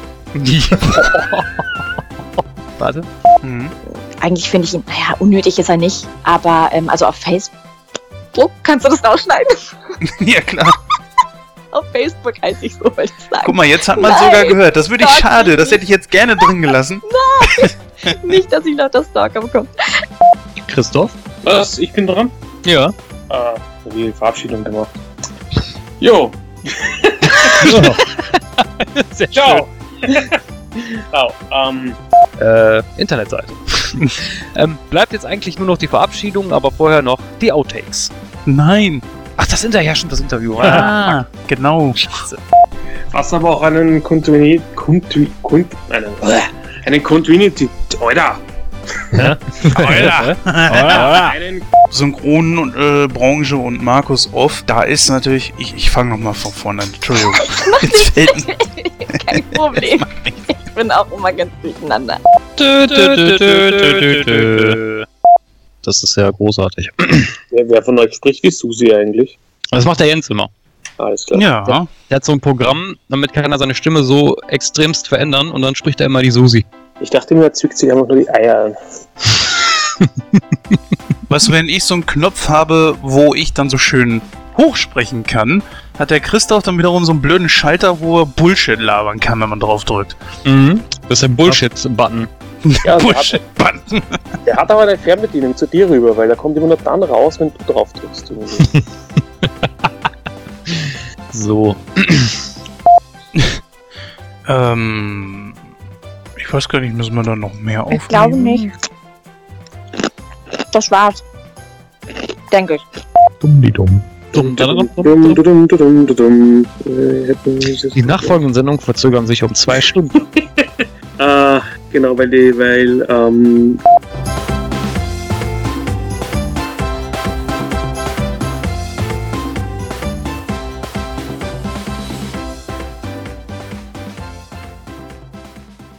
Ja, liebe Zuhörerinnen und Zuhörer, das war die 81. Ausgabe von Nightcrow, schon ganz im Zeichen von den Guardians of the Galaxy. An dieser Stelle wünsche ich euch einen guten Tag, einen guten Abend oder eine gute Nacht, je nachdem, wann ihr diesen Podcast hört.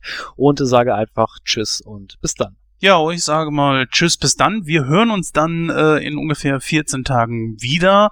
Auch dort bleibt es außerirdisch gut und was das bedeutet, das werdet ihr dann an der Stelle dann natürlich hören. ja, na, wie gesagt, danke fürs Zuhören, danke fürs, dass ich wieder dabei sein durfte. Ich hoffe, ihr hattet ein bisschen Spaß mit mir auch und ich konnte ein bisschen was beitragen. Und ja, bis zum nächsten Mal. Ohne mich. Ja, und der Vorhang fällt natürlich mit Gordons Abschlussstatement. Bitteschön. Ja, äh, ich kann euch zumindest schon mal sagen, worauf es äh, demnächst äh, hinauslaufen wird, denn äh, Disney hat ja, äh, wie ich gehört habe, tatsächlich äh, Toho und Daai übernommen. Das heißt also, äh, äh, Kong Island und, und Godzilla und King Kong und so werden jetzt tatsächlich alle von Disney äh, übernommen. Und dann wissen wir ja auch schon, welcher Film uns 2025 erwartet, nämlich Godzilla vs. Gamora oh. Jens hatte schon Angst, dass das stimmt. Und out.